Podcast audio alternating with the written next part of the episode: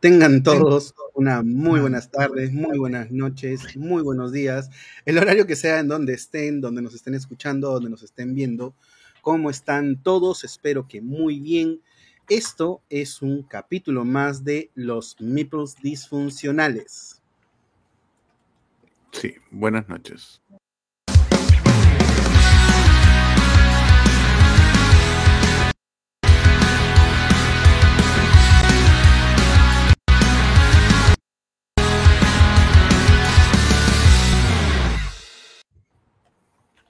¿Cómo están todos? El día de hoy una sesión más con mis compañeros de Ecuador y de Chile.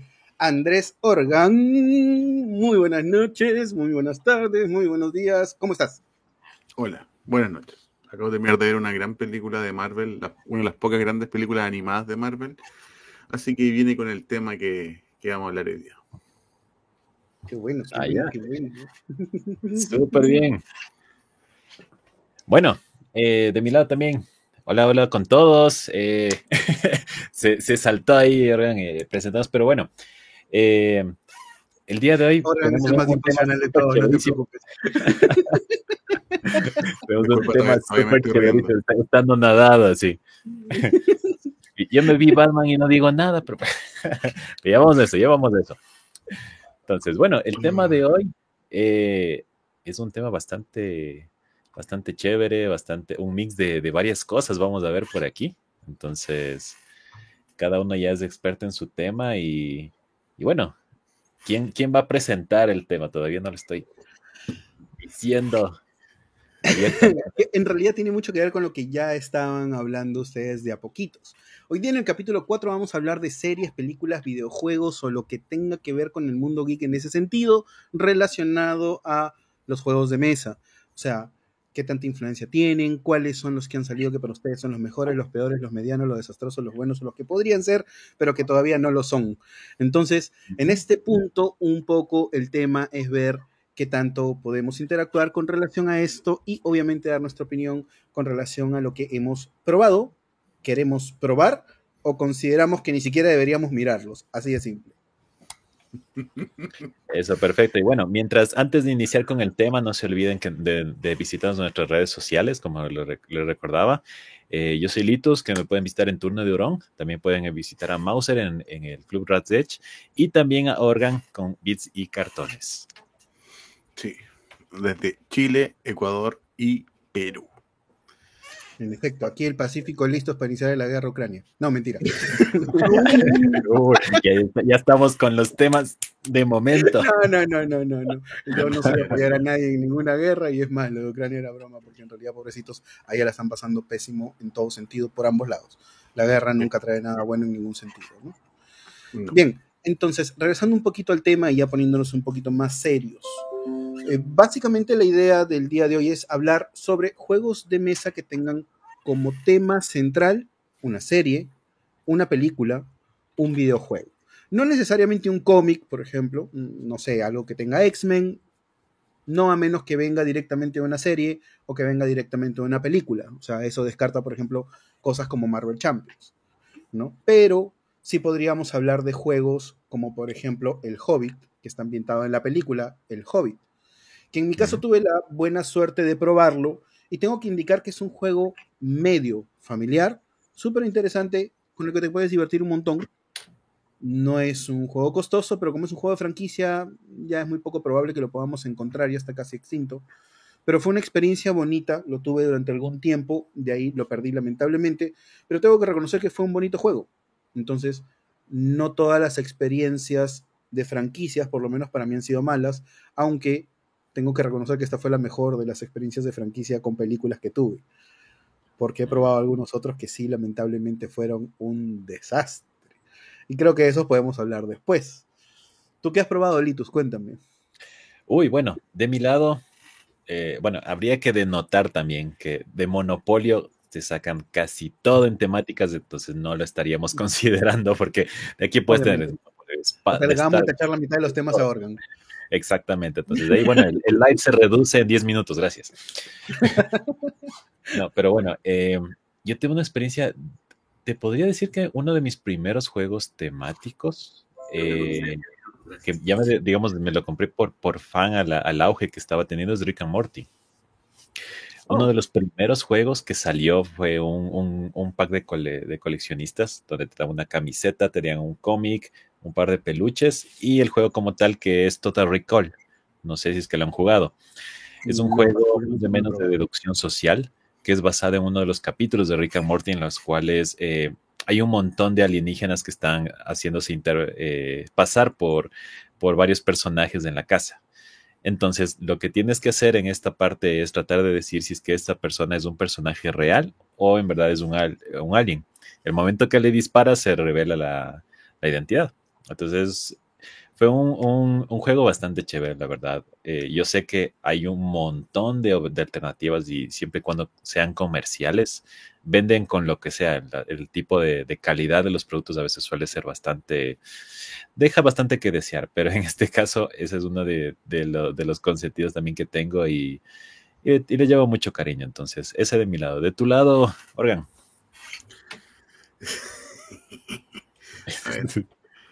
Mira, el tema, claro, es la conversión de cualquier cosa a un juego de mesa, exceptuando los Monopoly y exceptuando Marvel Champions, como dijo ahí David. No, yo lo decía por el tema de cómics. O sea, no meter un cómic como parte de una franquicia, ¿no? porque esos hay montones, ¿no? Pero lo que me refería era pasar una franquicia directa, por ejemplo, de una serie o una película a un juego de mesa. Mira, por ejemplo, yo tengo un juego que yo encuentro que es muy bueno, que logra captar el, el tema bastante bien y es el Legendary de Alien. Yo encuentro que el mm. Legendary de Alien logra meterte, porque depende de la etapa, depende de qué película estés jugando, depende del momento del juego, te lleva a diversos puntos del, de la misma película. Lo cual, en ese caso, yo encuentro que es una muy buena conversión. Eh, el de Rick and Morty tengo que hacer una confesión. Y ojalá no me baneen para siempre el programa. Eso. El de Rick and Morty, eh, yo también lo tengo, no lo he jugado, pero lo tengo. Porque de repente me llegaron esas ofertas de Witch. Y yo dije, probemos las ofertas de Witch, que voy a ver. Y ahí lo tengo, tengo un juego pirata que no he jugado simplemente por... es el juego pirata. Para no manchar mis, mis manos con tinta falsa. pero, pero ¿cuál de todos? Porque hay millones de juegos de Rick and Morty, la verdad. El que te dijiste. Ah, el, que te el, de Crypto, el de Crypto ¿cierto? Sí. Sí. Es ese mismo. Yo no, mira, ni siquiera conozco de qué va la serie de Rick and Morty. Sé quiénes son los personajes, pero particularmente me agarran así frío, ¿no? Pero el de Alien, el Legendary de Alien, me parece increíble como juego de verdad tiene una gran inmersión, tiene un tema muy, muy curioso de cómo hacerte, hacerte sentir que estás en la película. Y es más, este, te tortura en el camino para tratar de llegar a salir vivo. Tienes esa sensación de asfixia y que sabes que no vas a llegar si es que no haces las cosas como quisieras hacerlas. El gran problema es que muchas veces ni siquiera te va a dar el tiempo para hacerlas. Va a ocurrir porque va a ocurrir quieres hacer todo lo que puedes, pero bueno, la conjunción de astros, las estrellas, las cartas y tus compañeros de mesa no te ayudaron. Un tema muy curioso de ese juego es que se puede jugar en solitario. Y es de la familia Legendary, eso es lo más gracioso. Es cooperativo. Y creo que de todos los Legendaries que hay, es uno de los mejores. Tengo que reconocer que ha dado el clavo con esa, ese juego, porque de verdad te hace sentir a la película. Y esa es la única intervención que voy a tener. Ahora me voy. Adiós.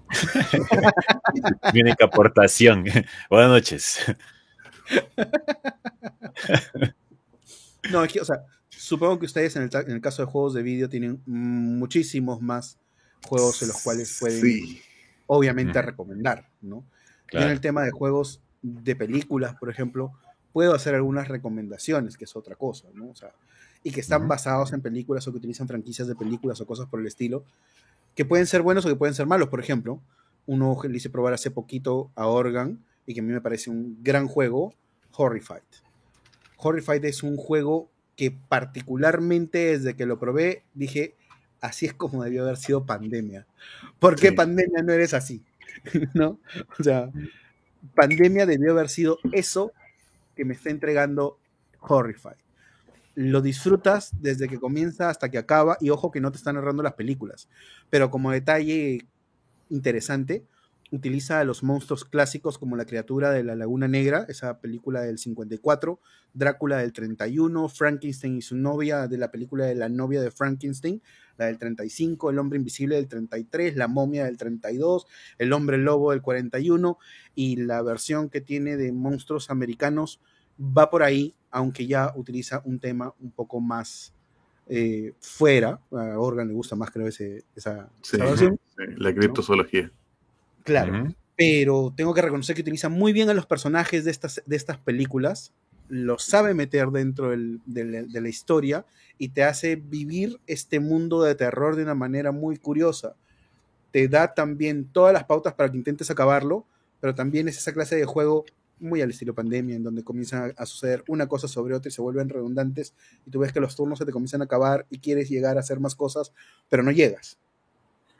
Entonces, tengo que reconocer que sí, Horrified por lo menos a mí me gusta mucho. Y ojo que no está basado directamente en las películas, solo usa esos personajes, ¿no? Es de inspiración.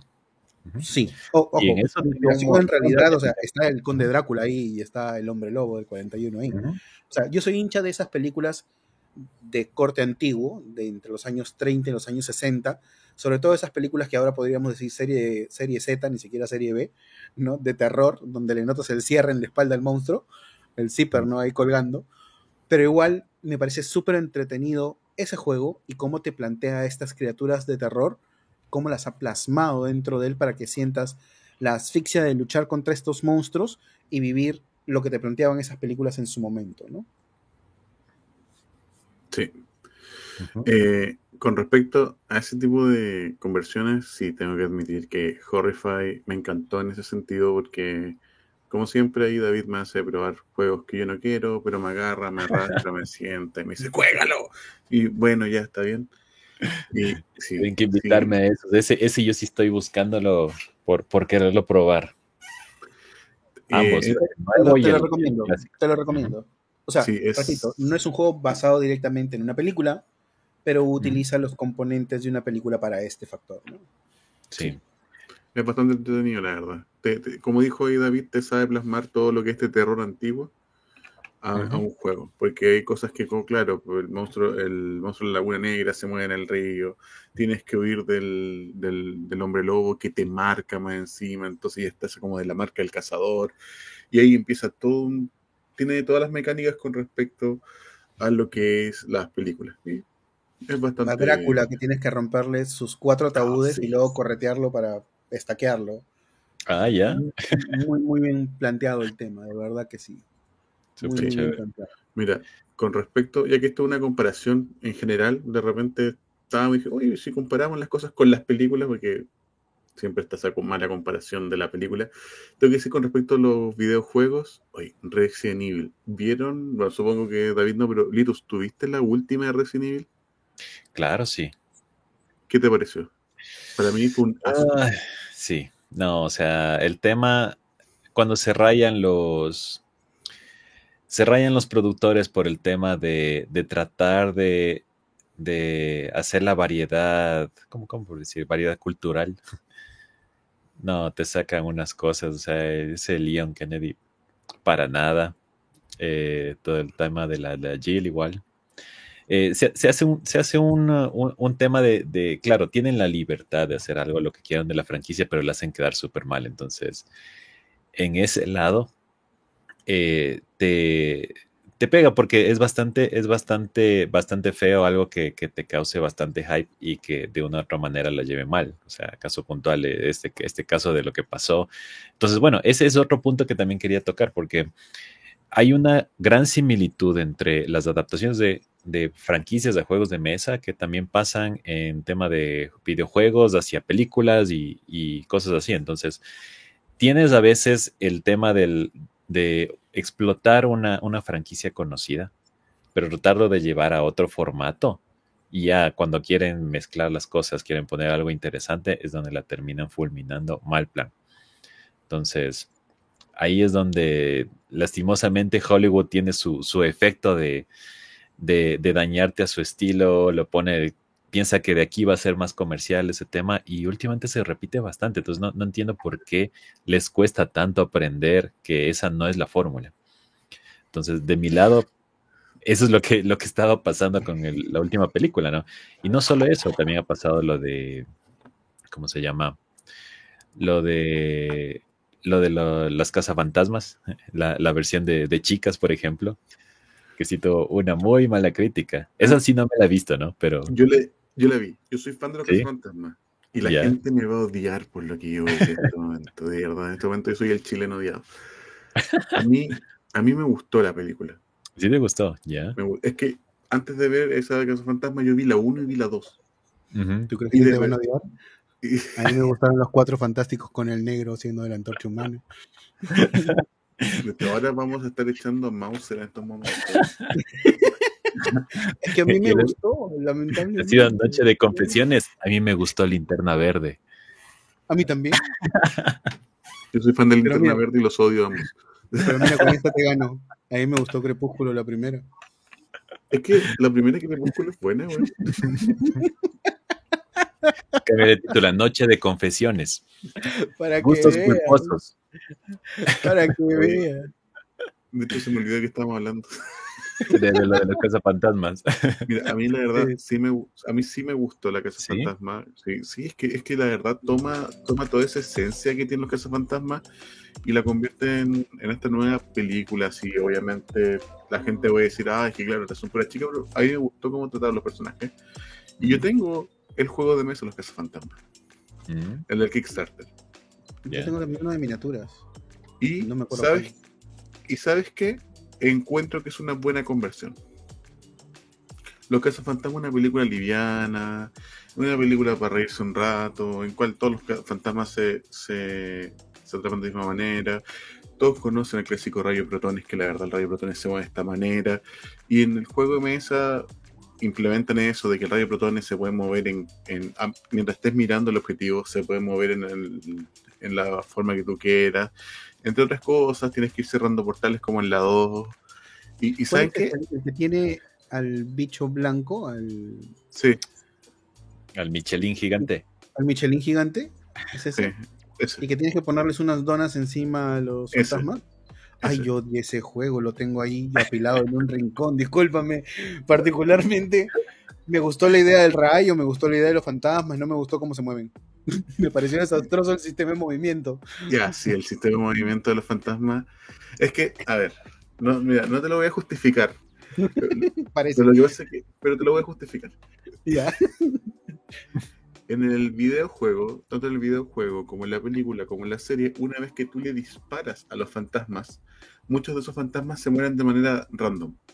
Y eso es lo que intentan plasmarte en el, en el juego. Si te fijas, cuando le disparáis ciertos fantasmas, te tiran el moco para todos lados y mueren una casilla random. Otros se mueven directo hacia ti y después se pegan una ida random porque es la forma en que se movían los fantasmas, tanto en la película, como en la serie, como en el videojuego.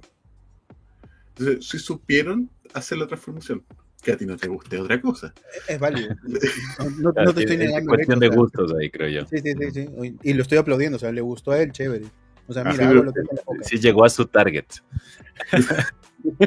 sí, porque yo particularmente, o sea, odié el sistema de movimiento de ese juego y no me gustó nadita. O sea, lo tengo ahí apilado de verdad. Bueno, me lo puedes mandar a Chile y tengo los dos. Oye, estos tipos sacaron una segunda versión. Tienen dos juegos. Tienen el Board Game 1 y el Board Game 2. Mm. Así les Interesante. ¿Y, ahí mejoraron algunas cosas o es como que fuera una secuela? No tengo el 2 porque ya es más caro. Había una versión de esto de Men in Black, si mal no recuerdo. Mm, no estoy seguro, tendría que buscar. Pero el 1 tiene una versión deluxe. Porque si tú lees el manual, hay una parte que te dice y te especifica. Los fantasmas pueden atravesar paredes, pero no otros seres. Porque claro, en el Kickstarter tienes zombies. Mm. ¿Cachai? Ya, ya, ya. Bueno, yo puedo contar una experiencia de, uno, de un juego que fue malísimo para un libro que me gustó al inicio, porque leí solamente el primero. y que salió una película y su película fue me, así, me, nada más. Se llamó The Golden Compass, el, la brújula dorada en español. Ah, ya. Sé que yo esperé la segunda película de eso. Yo también le esperé sentado porque nunca salió, pero el chiste no es ese, el chiste es que tuve el juego de mesa.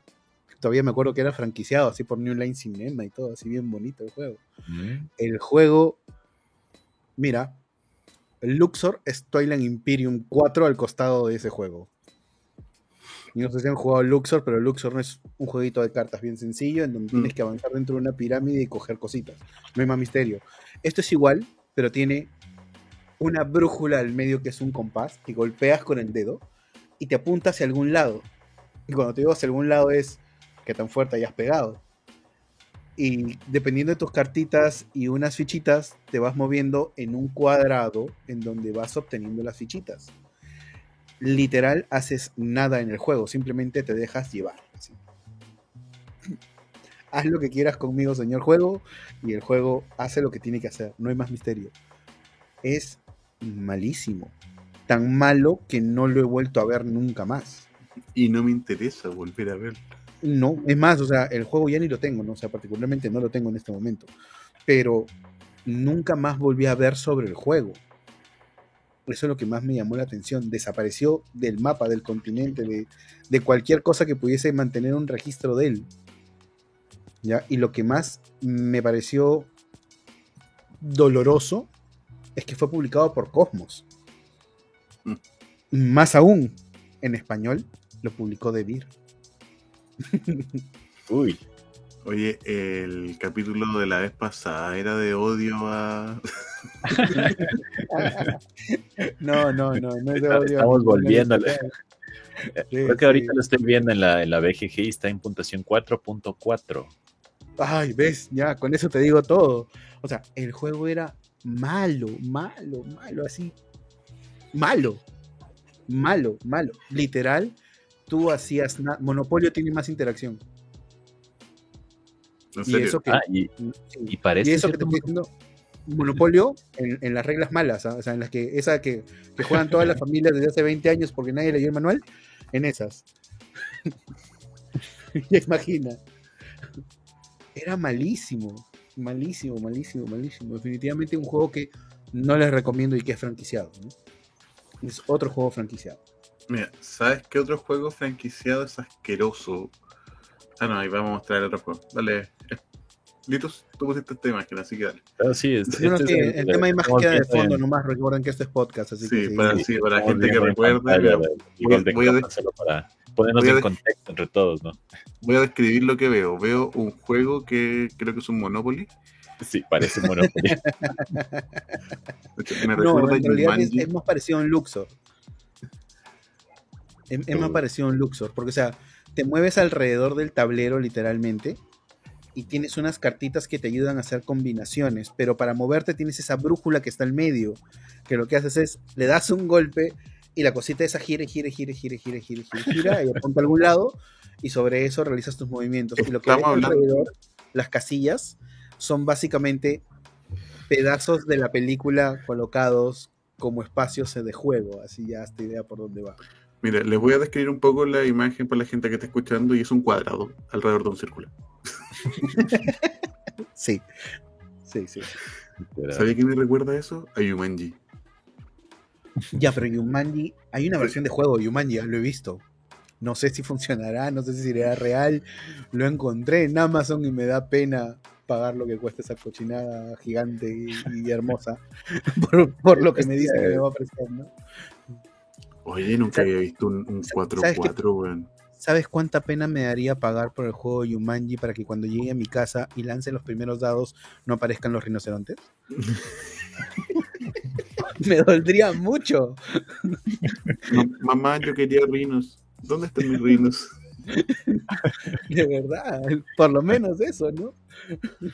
Bueno, que sea te queda como una joyita que la puedes vender a, a los coleccionistas fan de la película, creo. ¿Alguien ha jugado el Gambit? ¿Gambit? ¿Cuál? ¿Cuál es Gambit? Ah, ¿Conoce la serie Gambit o no? Yo no juego el juego, pero ¿conoce la serie Gambit? No. la chica que juega ajedrez y ese. Ah, el gambito de la, de la reina. Ah, gambito de dama. Sí, hay un juego con respecto a eso. Lo tiraron nomás por si lo habían jugado, así como para, No, para no, tirar no, la- ¿No? A ver, no. ahí Star Wars The Queen's Gambit o The Queen's Gambit Das Damen Gambit del 2021, no creo. Hay, hay un juego que yo estoy buscando mucho, pero de verdad estoy buscando mucho, y cuesta muy caro traerlo, pero es porque soy fan de la serie nomás, que es el The Legend of Zelda de Hyrule Fantasy. Juego de Es mesa. El, el juego de mesa de Legend of Zelda, que más encima ya salió limitado. Es del 80 Ah, y tanto. Pero, o sea, si quieres algo parecido, Tiny Epic Quest o Tiny Epic Galaxy, pues te diviertes. Nah, nah, que no es lo mismo. Es, es- es- es Zelda. Mira, ven, ven mi. Yo pausé mi juego para estar aquí, pues. bueno. Entonces, Yo, yo el que estoy buscando, por ejemplo, es uno que sé que no está muy bien rankeado en la BGG. Si ya estamos hablando de exquisiteces de jugadores. Pero es el de Disney Gargoyles, el Awakening. Uy, el que salió, ya, ya. Ajá. Sol- Mientras- solo porque es gárgola, pues, ¿no? O sea, es de mi época. Sí, que yo no sabía que Gárgolas era de Disney.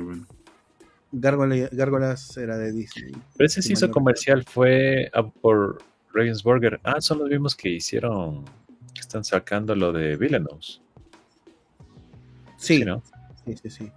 Ahora, este, hasta donde tengo entendido es de Ravensburger y hasta ahorita Ravensburger no me ha decepcionado con sus juegos de estilo aventura, así medios raros, como ocurrió, por ejemplo, con Alien.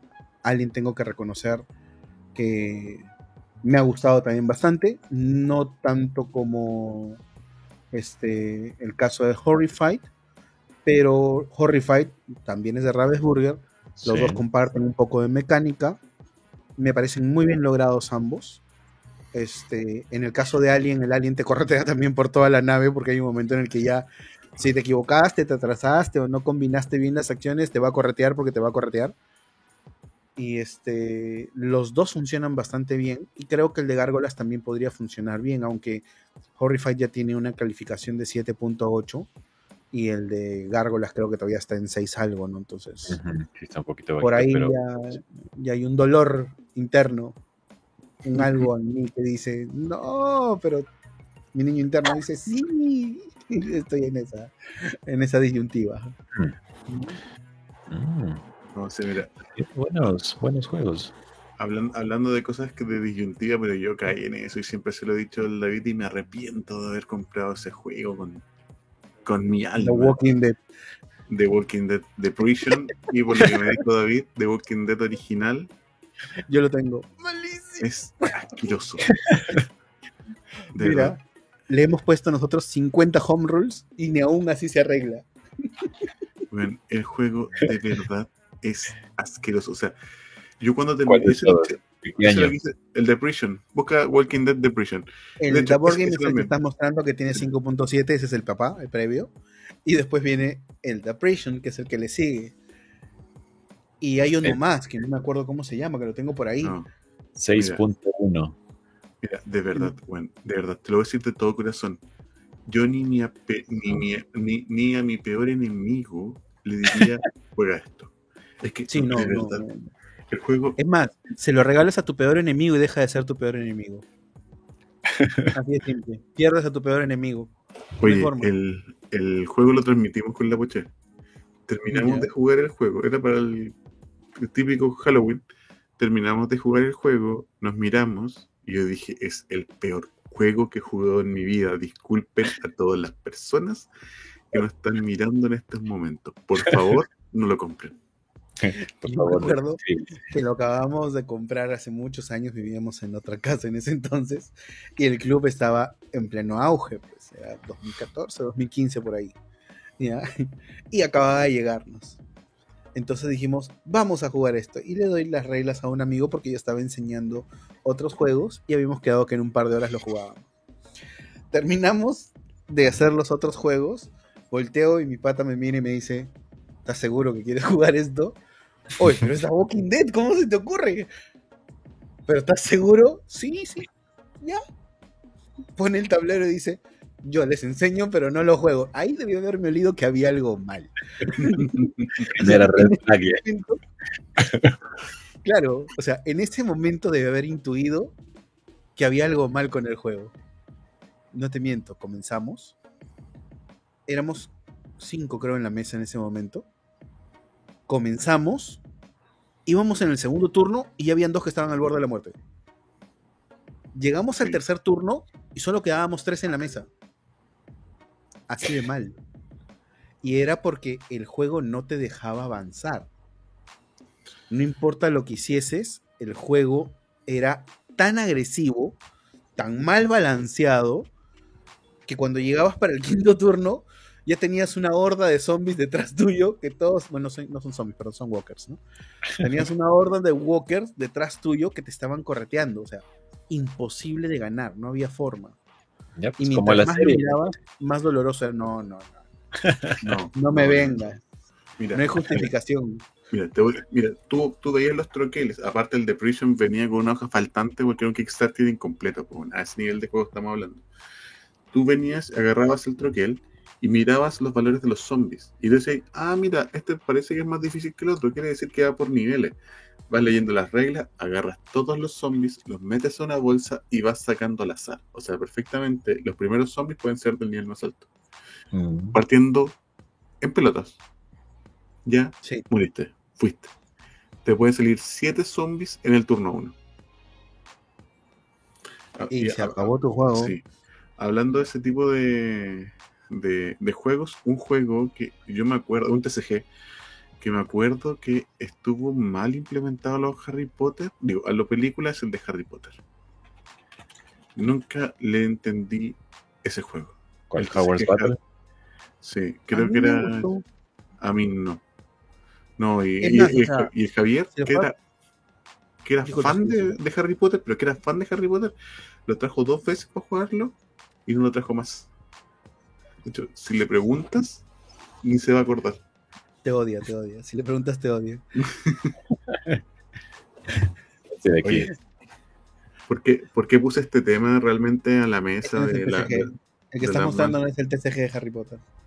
El que ah, está mostrando es el de Harry Potter, la batalla de Hogwarts. De la, de la, ¿Por qué puse este tema de las malas conversiones? Porque ahora se viene un juego que a mí me gusta y lo traen al juego de mesa, que es el Dead by Deadlight. Para la gente, Dead by Deadlight. ¿De qué se trata? Eres un asesino y son cuatro tipos que tienen que arrancar de este asesino y tienen que salir vivos. O la mayoría tiene, o realmente uno tiene que salir vivo. Y hay, un, hay un sistema de trampillas de que si todos se mueren, se activa al azar una trampilla en algún punto de la, del juego.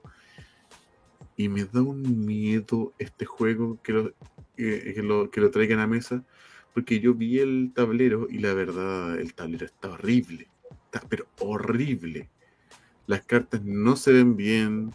No, no sé qué esperar. el que va a salir en el 2022. Sí. Este año. Este año es 2022. Por si no te acuerdas, este año es 2022. Este año, sí. Solamente para que recuerdes qué tan malo podría ser este año, en inglés se dice 2022. el otro, pero yéndonos para el otro lado también, los de Star Wars han logrado plasmar sus, sus mecánicas de película a los juegos. Ah, tengo que reconocer que sí, y eso que no soy fanático de ninguno de los juegos de Star Wars, y mucho menos de Connie Conixon, o sea, no, pero sí han sabido plasmar muy bien sus juegos y funcionan, que es lo peor. Tengo que reconocer que es una de las pocas franquicias en las que realmente sí les ha ligado bonito. No sé qué tanto como los de Rick and Morty, pero o sea, en este caso los de Star Wars son bastante jugables. No, sí. Muy entretenidos lo hicieron bastante bien. Yo, juego, un par de Star Wars. Eh, tengo el Wargame de Star Wars, lo subieron, de, pero el de, el de tierra, eh, supieron, supieron mover muy bien ese, ese sistema. El X-Wing también, el de las naves. Lindo el juego. hay un par de juegos de mesa que te muestran la galaxia completa y tenés que ir descubriendo y ver dónde están los rebeldes. El, Rebellion, Star Wars Rebellion. Gracias. Ese otro juego bien hecho de Star Wars. La verdad, si tú no quieres ir a, ir, a la segura y comprarse un juego de conversión, conversión le digo yo a estos juegos que son agarramos una serie, agarramos un libro, agarramos un algo y lo movemos en juego de mesa, Star Wars. Si te gusta Star Wars, de lo más seguro te van a gustar sus juegos de mesa. Claro, en el caso de, Rebellion es bastante, bastante bien logrado como juego, es muy, muy bonito, de verdad. Sí, sí la verdad está, está bastante bueno. Otro juego eh, lamentablemente es de cómics, así que voy a romper la regla al tiro. Ahí, siento. Ahí vemos cómo le adaptamos con alguna serie o película. Es el Legendary, el de Marvel. No, no, no. A mí, a mí me... pero no pagues. Mira, te das cuenta, te das cuenta. Ya empezamos con problemas. A mí sí me gusta el método que tienen de cómo te agarran una situación, te agarran un malo y te lo pueden meter en el no, no, porque en ese juego solo gana uno. No tiene lógica. Está bien, pues, weón. No, porque tú entras en team a defender a la ciudad. Ah, un poco de competitividad nunca, siempre es bueno. No, pues es, como que estamos defendiendo contra el Doom y de pronto, sabe de acá que yo quiero ganarle solito. ¿Qué es eso? Si son héroes. la gloria. Sí, no, recontra malazo, no. no Para eso tienes del Monster Marvel. Claro. a ese nivel, mira, ni siquiera entra, por lo te digo. Pero por si acaso, mira, un, tema más antes que, pasarle a Litus, y ya con esta la corto para darle el paso a Litus tranquilito. Dale, dale. Otro juego de Ravensburger que, que acaba de salir hace poquito y que apela mucho a este, esa, esa memoria ochentera que está tan de moda. Busquen Dagonis, Never Say Die. Es el nuevo juego de Ravensburger que toma a los Goonies y los pone en una nueva aventura de tablero. Por si acaso, el jueguito sigue las mismas mecánicas de Alien, este, The Fate of the Nostromo y de Horrified. Sí, Entonces, Horrified. tienen la oportunidad de chapar el juego, chápelo ahora, chápelo ya, porque después no lo vas a encontrar. Es del mismo grupo diseñador de Horrified, Prospero Hall, ¿ya? Este. Distribuido por Funko. Ajá. Y básicamente, o ahorita hay que aprovecharlo porque una vez que desaparezca, se va y se acabó, ¿no? Distribuido y producido por Funko en este caso. Pero es el mismo grupo diseñador, al que yo me refiero, perdón, no era por Ravensburger, es por Prospero Hall. Que es el mismo grupo diseñador de Horrify. Ah, sí. Que ojo, Prospero Hall no es una persona, es un grupo de diseñadores. Chévere. Sí, sí, sí. Se, ve guapo el, los componentes, los tokens, todito. tiene unas calaveritas ahí de tokens de muerte, supongo. Las vidas, debe tener ahí un contador. Antes de, antes de soltar al, al Lito, porque creo que Lito está ahí, pero esperando si. Déjenme hablar, por favor. hay, un, hay un juego que yo creo que su mecánica es perfecta para una serie o para la conversión de un videojuego. Y siempre lo he dicho, Winspank, quítenle los pajaritos y pongan Pokémon. Ya hay una conversión de Pokémon en eso, eh, ya estás atrasado, mm. muévete. Ah, bueno, a ver, ¿cuál, te permite la crianza? Búscalo en la BGG, hay tres mods de Pokémon. Seguimos, Listo, usted toca. Me cayó, adiós, ahora sí me conecto. Ahora sí, bueno, estoy servido, dice.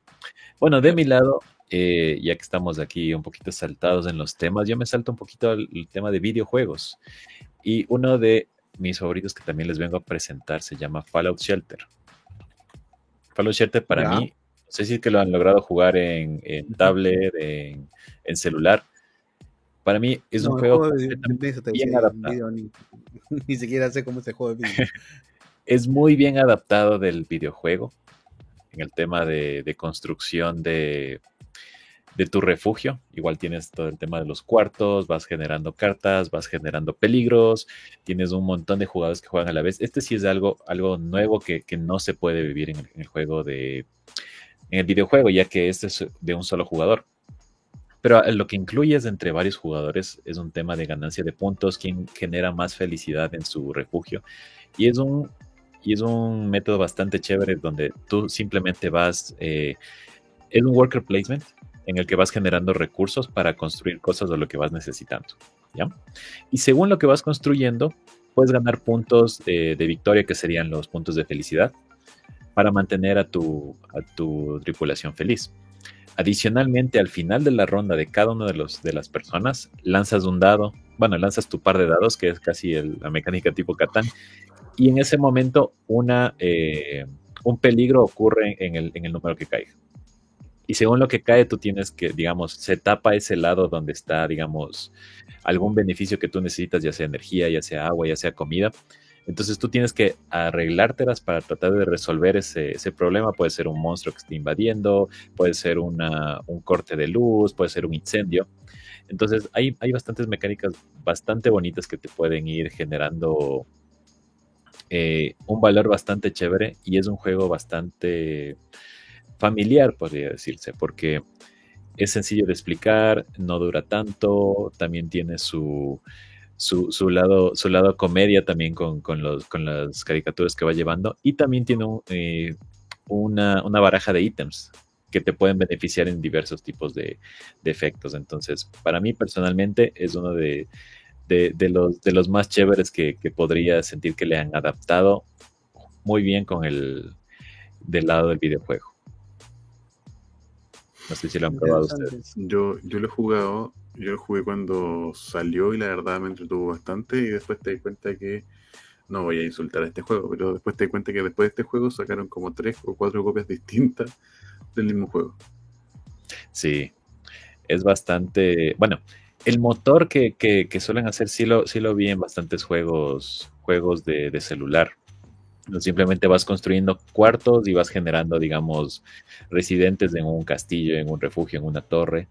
Y con eso se van paseando por el sitio, algunos se van entrenando y con eso van a, van ganando, digamos, el índice de felicidad. Es casi como tener unos Sims, pero en un, en un método, digamos, ya basado en estatus. Entonces hay unos que son más fuertes, que tienen más intelecto, y con eso tú vas tú vas dedicándoles a un tipo de trabajo específico en cada uno de los cuartos. Pues más o menos de ahí se basa Fallout Shelter. Sí, sí, por lo que estás diciendo, supieron la, una, una, buena transformación al respecto, porque yo sí lo jugué, lo jugué por mucho rato, la verdad.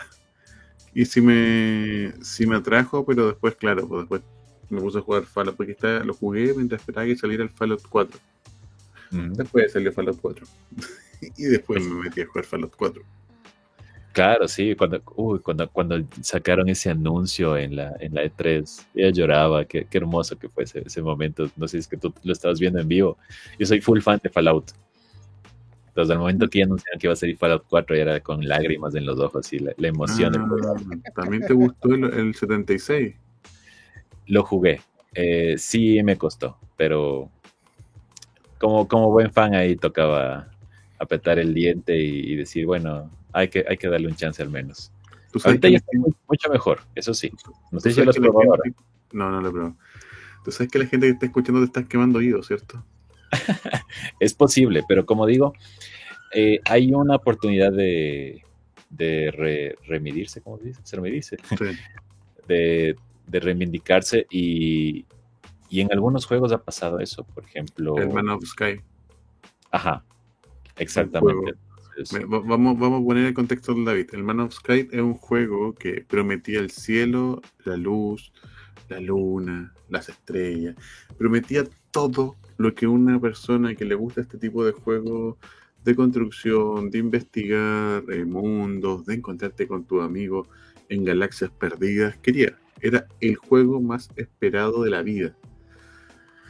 Problema, salió el juego y no cumplió ni el 5% de las expectativas. Después, ¿Por qué? no supieron plasmar nada de lo que dijeron. Prometían todo y no plasmaron nada.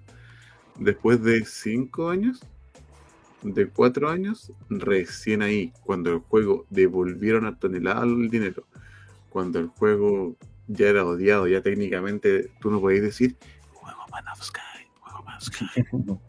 porque si no te. No van a Sky, gracias. Eh, te, miraban horrible, porque tú eras el, rarito del salón y ahora ese juego es un juegazo. Lograron agarrar lo que querían hacer y lo volvieron a un juego. Así que. De hecho, sí. un juego de mesa? No, este Justo estábamos dando el ejemplo del Fallout. claro, de, de, reivindicarse, porque el Fallout 76 también, o sea, al momento que salió, el tema importante del juego es que, bueno, en todas las sagas que tú has, eh, has jugado es para un solo jugador. Y aquí lo que querían incursionar es que ahora es multiplayer.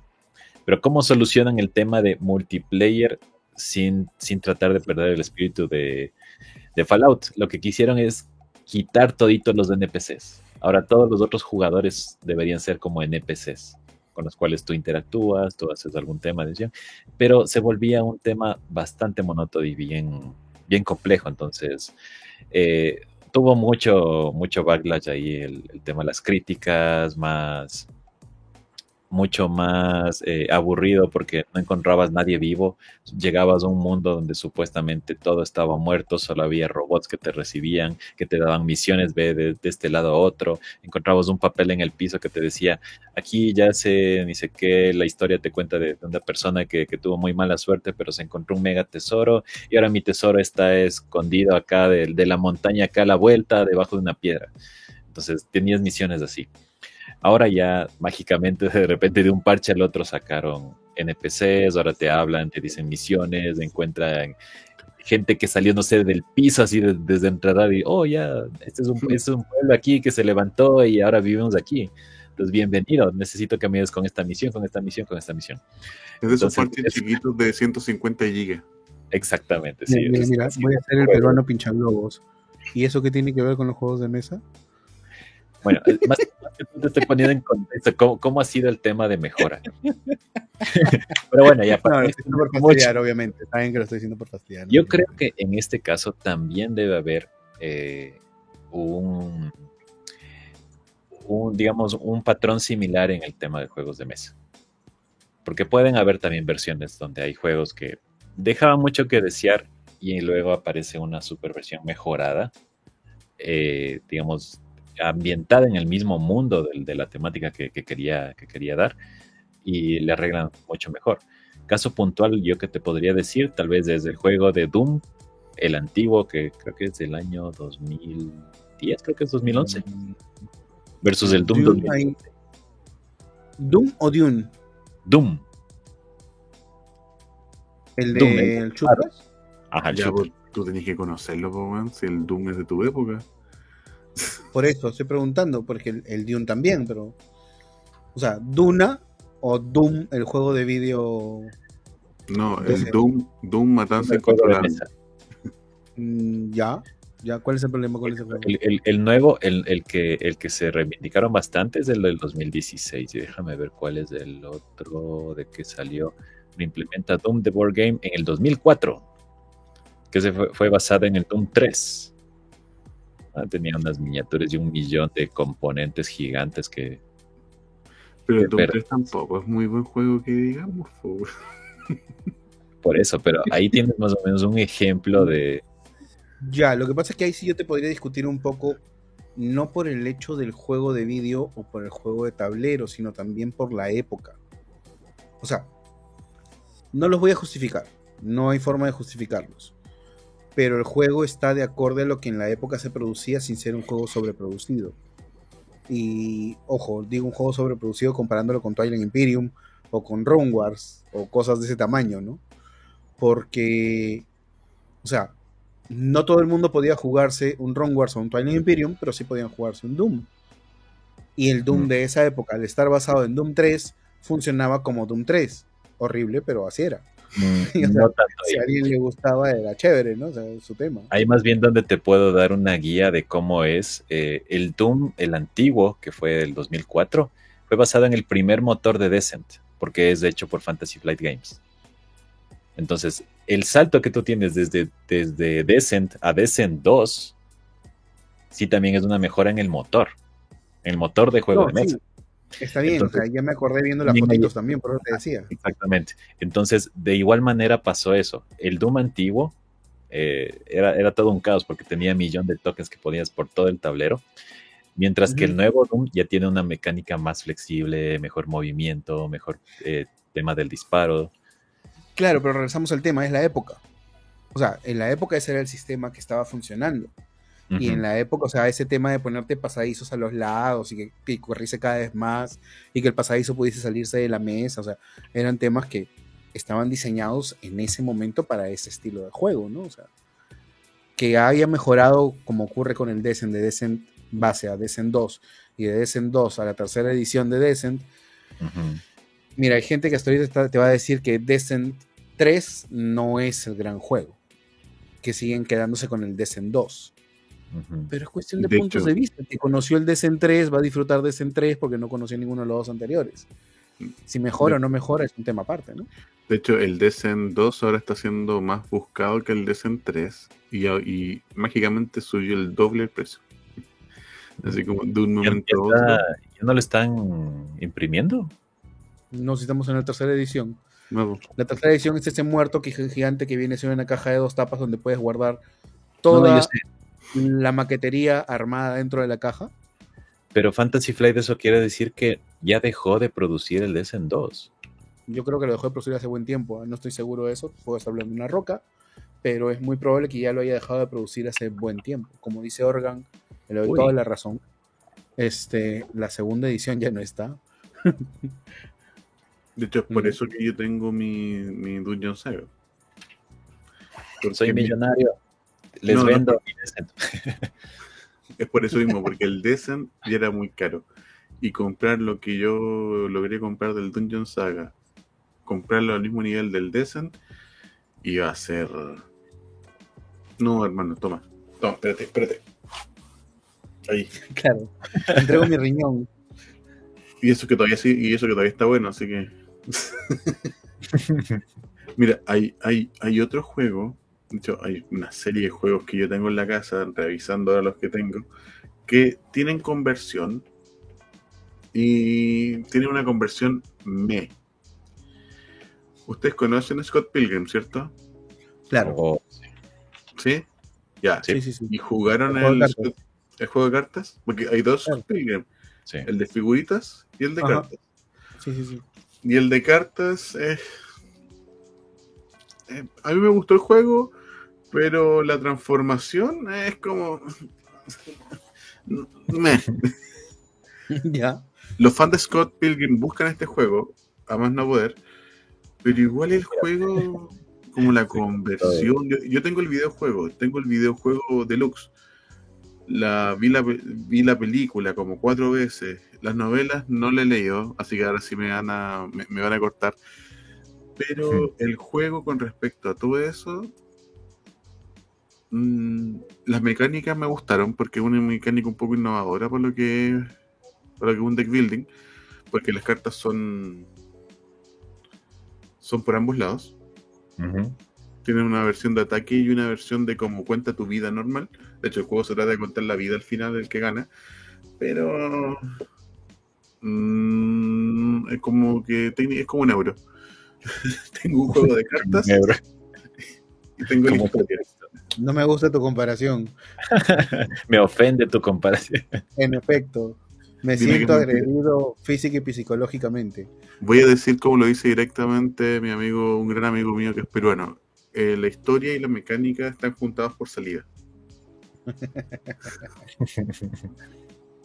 Se dice con salivita, ¿ya? ¿Tú lo, ¿tú lo jugaste, Mauser, por lo que me estáis diciendo, no? Pues ya dijiste, ah... Tuve la suerte, tuve la suerte de probarlo antes de comprarlo, entonces nunca lo compré. Este... ¿Para qué te voy a mentir? Mira, me gustan mucho los juegos de cartas, pero ese no está en mi lista básicamente porque, si mal no recuerdo, me lo jugué hace mucho tiempo, de verdad no se ajustaba a nada que pudiese realmente ser práctico o útil para mí en el estilo de juego que yo tengo. O sea, yo soy más de tech buildings, de, este, juegos competitivos o cooperativos de cartas. Pero tengo problemas con algunos juegos. Mira, AEG es una compañía que no me ha decepcionado en juegos de mesa. Casi todos sus juegos me han parecido muy, muy buenos, por no decir el 100% son muy buenos. Pero tiene un jueguito que se llama Smash Up, me parece, mm, donde mezclas dos mazos de cartas. ¿Ya? Qué dolor que es ese juego para mí, cómo me tortura. No puedo jugarlo, no tengo forma de jugarlo. Se me complica mucho porque no entiendo la estrategia más aún, porque tienes que conocerte los muchurrocientos decks en donde tienes, no sé, tu deck de aditas dinosaurios o este cucarachas alienígenas. No entiendo cómo funciona, de verdad. Me dos, claro. Claro. Lo, que pasa es que tú al, al David lo sacáis del, del, del, euro, le dais un poco algo más random y su cerebro empieza a hacer. De hecho, ahora que, ahora, ahora que estaba viendo el Spider-Man Multiverse, la animada, ¿usted la vio? Sí, sí, sí cuando le dan los glitches a los otros personajes porque sus átomos no están de acuerdo a su realidad. Bueno. Ahí la guerra. Le da un ticket. tú ves cómo se deforma la realidad al lado de David cada vez No, es que de verdad, o sea, mira. Es que tiene juegos hermosos, preciosos, juegos que de verdad funcionan muy bonito. Y es más, en mi top 1, y tú lo sabes, Organ, está Cálico. Hasta ahora. O sea, mi top 1 de juegos de mesa es Cálico. Todo porque es de gatos al margen de que porque es de gato, sino que porque es un puzzle, un puzzle bien complicado de resolver, te la pone difícil y sientes la presión del juego en todo momento. Es más, a veces ves tu ficha pasar así por las manos de todos, menos por la tuya, y ya sabes que tienes que hacer otra cosa en el camino, pues, ¿no? Juega con el punto ciego o no la haces. Pero a lo que yo voy es que definitivamente en este juego siento que el, el juego me estafa. ¿Me entiendes? Esa vaina que te has esforzado mucho haciendo así todo tu combo y de pronto, no sé, pues este rayo lunar, ¿no? Por decirte cualquier cosa, y elimina a todos los que se encuentren parados sobre la plataforma que tenga el número par del ojo izquierdo de todo aquel que sea zurdo de la pata derecha. Entonces, se acabó para mí. Amigo, usted, no, usted, no, juega así sus su, su juegos de rol, ¿o no? No. ¿Por qué habría de jugarlos así? No, es broma, es broma. Tranquilo. No, me pegue. Oye, hablando de jueguitos conocidos, o sea, realmente de el juego original conocido y la conversión, WoW, World of Warcraft, o Warcraft en general. ¿Ustedes qué opinan? Mm. ¿Buen tratamiento a la franquicia? ¿Mal tratamiento a la franquicia? Depende de quién tome la franquicia. Oh, sí. Sí, depende de quién le venda la franquicia, el permiso. Sí. Por ejemplo, el small, el small del WoW. El small World of Warcraft. Eso es un, una mecánica pegada con saliva, con salivita, ¿no? Sí, eso sí. O sea, es un reskin del juego con temática World of Warcraft. O sea, no tiene amor ese juego. Digamos las cosas como son. Particularmente no lo he probado pero si viene de Small World, definitivamente solamente debe ser un reskin, supondré, pues, ¿no? El otro juego que también tengo en lista con respecto al WoW, el Wrath of the Lich King. Ajá. Wrath of the Lich King. Y ese es, el, que, el reskin de pandemia, ¿no? Ajá. Pero bueno, en ese te diría no es tanto pegado con saliva, porque es como decirte comparar el Pandemic normal con el Pandemic Cthulhu, que no es tanto pegado con saliva, porque tiene su mecánica diferente Claro, le agrega un cambio, un cambio de giro. Exactamente. tiene, una razón de existir, tiene una razón de existir en, este caso la creación de monstruos, la creación de, ay, se me olvidó, de las gordas que se decían en el Dota, se me olvidó este momento el nombre, de las abominaciones, tiene una razón de existir que es con respecto al videojuego. De hecho, es por eso como que agarraron la versión, la mecánica solamente del Pandemic, pero lo supieron transformar a un juego de mesa. ¿O qué opinan ustedes? Ya, en el caso, lo que pasa es que el tema con Pandemia, Pandemia es un juego que ha sabido utilizar su franquicia muy bien. Se ha sabido desarrollar, meter en todos lados, meter su cuchara donde ha podido. Cada vez que ha querido, se ha modificado él mismo para seguir siendo él mismo, pero de otra forma. ¿no? Tienes el pandemia de Roma, tienes el pandemia de Cthulhu, tienes el pandemia Hot Zone y los pandemias Legacy y todo ha funcionado. Bueno, de repente el de Roma no mucho, ¿no? Pero por ahí va. Mm. En Liberia, ¿no? Entonces, no sé. Mira, ¿qué cosa yo le cambiaría a este juego? Es el trono, por favor, el trono del Lich mm. Qué cosa más fea. Hermano, tienes una figura de unos 5 centímetros. Tienes una torre de cartón de unos 7 centímetros hermano, no, no, es horrible. Lo otro que no me gusta este juego, aprovechando el tirón, es que el Lich King siempre se vence de la misma manera. No? no? hay, no hay diferencia, no hay nada. Pero bueno, es que es basada en la historia, ¿no? A la final tienen que tratar de, de buscar las entradas de la, de la torre, ¿no? Y, y tratar de abrirse paso para llegar al. No, no, sí. Eso está correcto. Eso está correcto. De hecho, dependiendo los monstruos, los, los mini boss, que digamos viene de un MMORPG y de un R y de un. Ay, ¿cómo se llaman los juegos tipo? Eh... MMORPG. No, no, el otro, el Warcraft 3, el de construcción. RTS. Viene de una mecánica combinada entre ambos. De hecho, los monstruos de zona van variando. Pero, pero, pero, acá viene el pero. Lich King siempre tiene la misma mecánica. Una cosa que no me gustó es que Lich King siempre tiene la misma mecánica. Es como, hermano, ya hiciste todo esto, pero ya sé cómo matar al último mono. No tengo variabilidad. Y eso no me gusta este juego. Otro juego de Warcraft también que puede ser llamado a la balestra y que a, mucha gente no le gusta y a mí me encanta, así que creo que a David tampoco le gusta. es de aventuras. Sí. Ya sabía, ya. ¿Cuál? ¿Cómo odié ese juego? Sí. ¿Cómo amé ese juego? World of Warcraft, The Board Game. pero, Adventure, pero The Adventure Board Game, no el de Board Game, el The Adventure no el Board Game. The Adventure Board Game un juego que puedes estar prácticamente 8 horas jugando y de repente hacerle una carta, el juego tiene tiempo, si no spoiler, que dice, si no llegas del punto A al punto B, todos pierden el juego. Ajá. O sea, el juego se llama World, World of Warcraft Adventure Game, así nomás búscalo. Es una patada voladora a los juegos malos. Es un juego de cartas. No, es un juego de aventuras, literal. ¿no?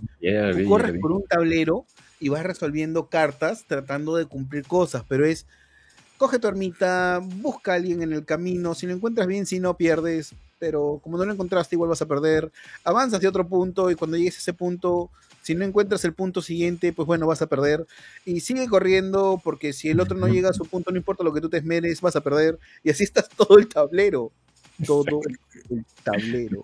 Es como el WoW, es como el WoW. Ahí está Mauser, eh, esa cara. Digamos voy a describir la situación, voy a describir la situación. Hay un juego, está el, Warcraft, el WoW de, aventuras, y hay una señora con una cara de 50 metros estirada hacia abajo, con cara de por favor, sáquenme de estos nerds, sáquenme de aquí, me estoy ahogando, me están pegando la tiña, por favor, sáquenme de acá. Esa es la cara de Mauser Qué, que de verdad, qué mal, qué mal juego. Mira, mira, yo te hablo de un juego ahora que te vas a caer de espaldas. Porque te apuesto que ni siquiera sabías que existía.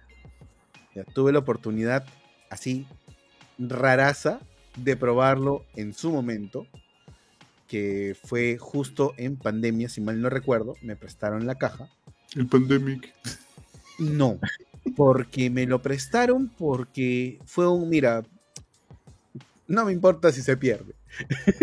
a ese nivel. Es para que te hagas idea. ¿Ya? Y se lo compraron todavía en una trilogía. O en una caja de trilogía. Yo solo he probado uno de los tres. ¿Ya? El juego se llama Rambo. Oh, no, en serio. Rambo de Board Game. En serio. ¿Sabes cuando yo supe que existía este juego? En el blog de los miércoles, que era martes, que 2020. era Es un juego del 2020. Es cierto que el juego es malísimo, ¿no? Es un juego del 2020, pero con la mecánica del 2000. ¿Cuál mecánica del 2000? ¿Qué juego crees al que se parece? Pues el famoso Zombies. Pero para eso juego el zombies, pues, Para eso juegas el zombies. Tiene más lógica y más sentido. Lo que pasa es que en este le han agregado un tema de cartas y rounds de juego y momentos de finalización, de objetivos y cumplimientos. Y tu personaje tiene stats. Y los zombies que van a aparecer que no son zombies, que son este. En la versión que jugué, que fue este First Blood, que es la, la primera película. Este, los zombies no son zombies, obviamente son alguaciles los alguaciles tienen stats. Entonces hay todo un tema de idas y vueltas y tiene dentro de su propio manual un conjunto de instrucciones que yo entendí que eran erratas, pero que no me estaban diciendo que eran erratas con relación al mismo juego. Ya puedes irte haciendo idea. ¿Me entiendes? Mm. El juego es malo. Malo. Ni, las miniaturas pintadas se Pero, o sea, es malo, primero porque las miniaturas son de plástico, tienes miniaturas verdes, miniaturas plomas y miniaturas rojas. Parecen los soldaditos que comprabas ahí en el. ya, pero tiene unos helicópteros bien bonitos, tiene unas armitas, hay unos con unas armitas bien graciosas, ¿no? O sea, el Rambo está bien hechecito en medio de todo, ¿no? Por lo menos el de la primera versión sale con su trajecito así como en la película y su cuchillito. Y de la tercera versión sale con una metralleta gigante más grande que la de Terminator, pues. está muy bien hecho, pero el juego es malo. Así. No hay forma de salvar ese juego. De verdad, el problema es que tiene. Su primer problema, ya vamos a hablar de problemas reales del juego. Es 100% repetitivo cada vez que llegas a determinadas áreas, a diferencia del zombie, que es cada vez que llegas a un borde, cada vez que llegas a determinadas áreas, aparecen los alguaciles. Hay una posibilidad de que salgan más, hay una posibilidad de que salgan menos. Tu objetivo es llegar de punto A a punto B como un zombie site, ¿no? Si lo quieres ver de alguna forma, pero el tablero ya está desplegado y hay zonas específicas que tú vas a ir viendo. Hay otras zonas que tienen focos war y que tienes que ir revelando dependiendo de la versión o la misión que estés jugando. Sumado a eso, también encuentras algunos temas como por ejemplo las formas de combate. El juego tiene este, ¿cómo decirlo? Ah, formas de, vamos a llamarlo, melee, distancia, muy, muy separados. Y hay un conjunto determinado de cartas que modifican tus habilidades, pero que las modificas a medida que vas avanzando el juego, como si estuvieses haciendo una especie de level up. Una cosa así. ¿Ya? Que esa fue la parte más interesante, ¿no? Cómo vas leveleando el personaje. Pero después es un avanza, tira dado A contra dado B, resultado, ¿quién es mayor? Ah, ya, este sí pasó, no, no pasó. Y se van haciendo dado mutuamente, ¿no? O sea, tómate cacheteo, tómame cacheteas, tómate cacheteo, y estás así todo el tablero, mientras siguen apareciendo cada vez más alguaciles. Y tienes alguaciles a cinco casillas de ti, pero no te disparan. ¿Por qué no te disparan? Porque solamente disparan melee. Ah, qué chévere, sus metralletas solamente con cuerpo a cuerpo. Ah, no importa. Claro, ¿no? estás en ese de la vida. Oye, pero, pero veo que es un juego de 1 a 4 jugadores. y el que es Rambo, los que no son Rambo, ¿quién son? ¿Cómo? Los que, el jugador que no es Rambo, ¿quién es? Yo lo jugué en solitario, como te dije, yo lo jugué en solitario, lo probé en solitario, lo probé durante la pandemia, me lo prestaron durante la pandemia y fue, bueno, si se pierde no me importa. Obviamente después de jugarlo, pues toma tu gracia, muchas gracias, llévatelo. ¿No? Le tosiste encima la caja antes de devolverlo, ¿no? Se quise, pero no me dio para tanto. Ya tenía mucho, mucha pena con lo que estaba en esa caja, ¿no? Oye, de verdad, el juego es malo. malo. E-, esos son esos, son, ese es el claro ejemplo de te quiero vender un juego de una franquicia, pero la verdad el juego, el juego es el adorno. Para mí que son cuatro Rambos. Cada jugador puede ir con un Rambo. Oye, y juegos de Jurassic Park porque, ojo, ahora en marzo o era en un mes más, se viene el Kickstarter o era el de Hasbro de Jurassic Park. ¿Han jugado alguno Jurassic Park? Yo lo único que he jugado, entre comillas, es el Unmatched versión Jurassic Park y debo decir, debo decir que eso está bien logrado. Pero el Unmatched de Jurassic Park. Pero, pero un match pues, o sea pero, pero un juego de, de Jurassic Park como tal, no he jugado y me da un miedo terrible darle a este otro juego y darme cuenta que la verdad era un bodrio. no lo sé. ¿qué, juego bueno? Yo diría que tú le pones Jurassic Park en, el, en la portada y sería el mejor juego de Jurassic Park de la vida. Son los Dinosaur Island. Obviamente es Jurassic Park, pero le cambiaron el nombre porque no le puedo poner Jurassic Park. Exactamente, sí. O el Tiny Epic Dinosaurs, otro juego que tú le pones Tiny Epic Jurassic Park y es Jurassic Park. Pero los juegos de Jurassic Park como tal, mm, normalmente cuando uno sabe que tiene buena franquicia y los juegos de mesa son buenos, escuchas de juego de mesa. ¿Alguno ha escuchado algo bueno del de Jurassic Park? Ni siquiera sabría si es que hay juego de Jurassic Park particularmente. No, es una franquicia que me haya llamado la atención, ¿no? Oye, David. Dime. Hay cuatro. ¿Has escuchado alguno de Por último, del WoW he escuchado. ¿Has No. escuchado alguno del Jurassic Park? ¿Qué está no? A eso voy. O sea, ahora se está, se anunció con bombo y platillos que se viera el nuevo juego de Jurassic Park. Hermano, ese es otro juego que me da miedo.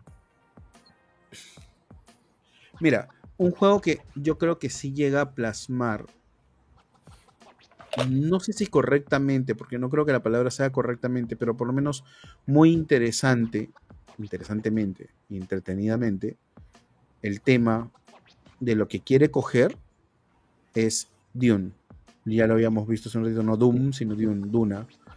Y me refiero a Dune Imperium, que particularmente me gusta mucho cómo funciona. Es un deck building en donde tomas el rol de alguien y tu objetivo obviamente es tener más presencia, más prestigio, más poder en este lugar, ¿no? Y tiene Es- su toquecito, toquecito así de combate, que en realidad no es combate, sino es un juego de mayorías en ese punto medio, que a los que estaban esperando un Wargame los, los decepcionó, pero a los que estaban buscando un euro les encantó. Y en donde de verdad disfrutas un poco el tema de competir contra las otras casas, ¿no? Me han dicho que tenéis que, cuando tú no sabéis jugar ningún juego, tenéis que partir con este. Eh, no, sé, no sé si te diría que tendrías que partir con este, No, me han, dicho, ¿no? me han dicho que no es buen juego para partir si estáis iniciando. Por eso te digo, no sé si, si tendrías que partir o no partir con este. Pero particularmente considero que es un buen deck building que funciona contra tablero. Tienes que gestionar muy bien tu mano. Es totalmente distinto a- al que lo estuvieron comparando mucho a lo largo del año, que fue este Arnak. Arnak. Gracias, las runas perdidas de Arnak.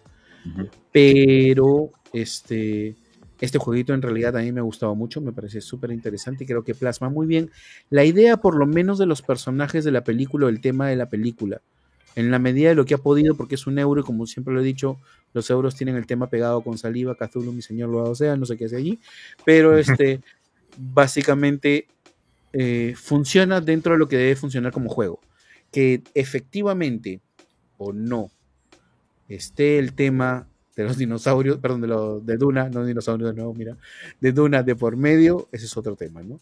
Ahora, hay una versión mucho más antigua, que es Dune también, que ese sí es más de agarrarse las patadas, que funciona un poco más este, como el tema de los conflictos bélicos que supuestamente hay en algún punto, no sé hasta cuánto. Eh, particularmente también tengo el otro juego, no he querido meterme en ese juego porque obviamente es un juego de conflicto y ese tipo de cosas se lo dejo a Organ. Y mi, mi, mi, mi, mi, mi, mi, me da miedo, me gliteo. No he dicho que me dé miedo, sino que no es mi estilo particularmente, no lo he podido probar. Mi vesícula. Hay otro que está saliendo que es House of Secrets, que este tampoco he podido probar, ya me llegó también, lo tengo sellado, es más, todavía. Ah, ya. pero es para más gente, eh, este, perdón, más tiempo. Este, a diferencia del otro, ¿no? Entonces quiero ver de qué va también, ni siquiera sé de qué va.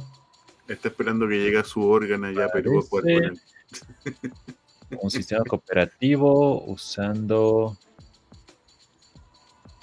ya Modern Crime Board Game. Oye, Sí, no, hay- no sabía. entonces, en resumen, en resumen, o Storytelling. ¿el Dune logra plasmar los libros y la película en su juego o es otro juego? pero- No creo que logre plasmar los libros y la película porque sería ser muy pretencioso, son muchos libros y es una película que solamente te narra la mitad de uno de los libros, pero creo que sí te llega a tratar de dar al menos la idea de cómo funcionan algunos personajes y cuál es el tema de la disputa política dentro del mundo de Dune. No sé si Litus me acompaña con el tema ahí. Exacto. Bueno, eh, en mi lado yo te diría que al menos Duna Imperium sí logra implementar lo que ves en la primera pe- película, que es la primera parte de la historia de lo que quieren contar, ¿no? Ya sea- Es la primera parte. Bueno, sí, la primera parte. Entonces, y de hecho, los personajes que ves ahí en, la, en el juego son los de la primera parte. No sé si en Rise of X, que todavía no lo, no lo tengo, estoy esperando que me venga esa expansión, eh, tenga un poquito más personajes de lo que, de lo que va a venir, pero, Pero personalmente yo siento que sí simplemente bastante chévere, sobre todo el tema de conflicto, el tema de la de las diferentes facciones que están interactuando, los poderes que tienes eh, y, los, y los apoyos que vas teniendo, sobre todo cuando son eh, cuando son Harkonnen, cuando son los ya se me están yendo los, los nombres de los de las facciones, digamos, de ahí. Pero sí, o sea, a mí sí me gusta. Y de hecho, hace unas dos semanas también lo estaba jugando y estábamos hablando sobre eso, porque el tema es que lo implementa de una manera bastante chévere para la gente que ha visto, al menos se ha introducido al mundo de Dune con la película. Que ese es en el caso mío con, con, la, con la hermana de mi novia, con el cuñado, que digamos, eh, aprendieron de Dune en ese y les encantó completamente el juego. Mm. Ya, claro. Por, eso yo decía, o sea, de repente es muy pretencioso decir que plasma la película completa. Los personajes sí, pero no creo que la película completa, ¿no? Sería... No, claro. No, de aquí lo que, para mí lo que creo que quieren apuntar es, de aquí van a sacar un montón de expansiones para tratar de ir completando toda la historia. Caso puntual, Rise of X. Quiero tocar un tema un poco más peleagudo y acá a lo mejor le voy a tocar los pelitos de la barba a mi amigo David. Arkham. ¿Qué tiene? Arkham Horror. ¿Qué tiene? Logra plasmar la, la historia, la mecánica, se confabula con todo este mundo Lovecraftiano. ¿Hay, un, ¿Hay una unión entre ellos? ¿O simplemente es un juego con otra temática pegada con salivita? Ya, lo que pasa es que, o sea, Lovecraft o la mitología de Lovecraft o los cuentos de Cthulhu y toda su mancha es un tema muy amplio por debatir, uno, y dos, tiene muchos escritores aparte de Lovecraft sumados en el tema.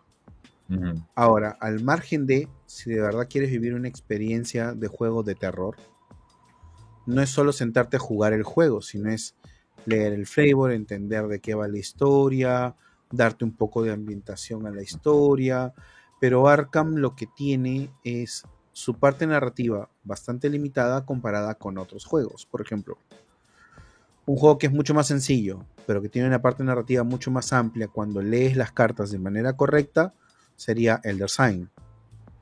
Si quieres que la historia sea lo que prime y llevarte dentro de un mundo de terror realmente, Mansiones de la Locura si estás intentando este, descubrir cómo es que se creó este mundo este, de Lovecraft a lo largo del mundo, bueno, Eldritch Horror.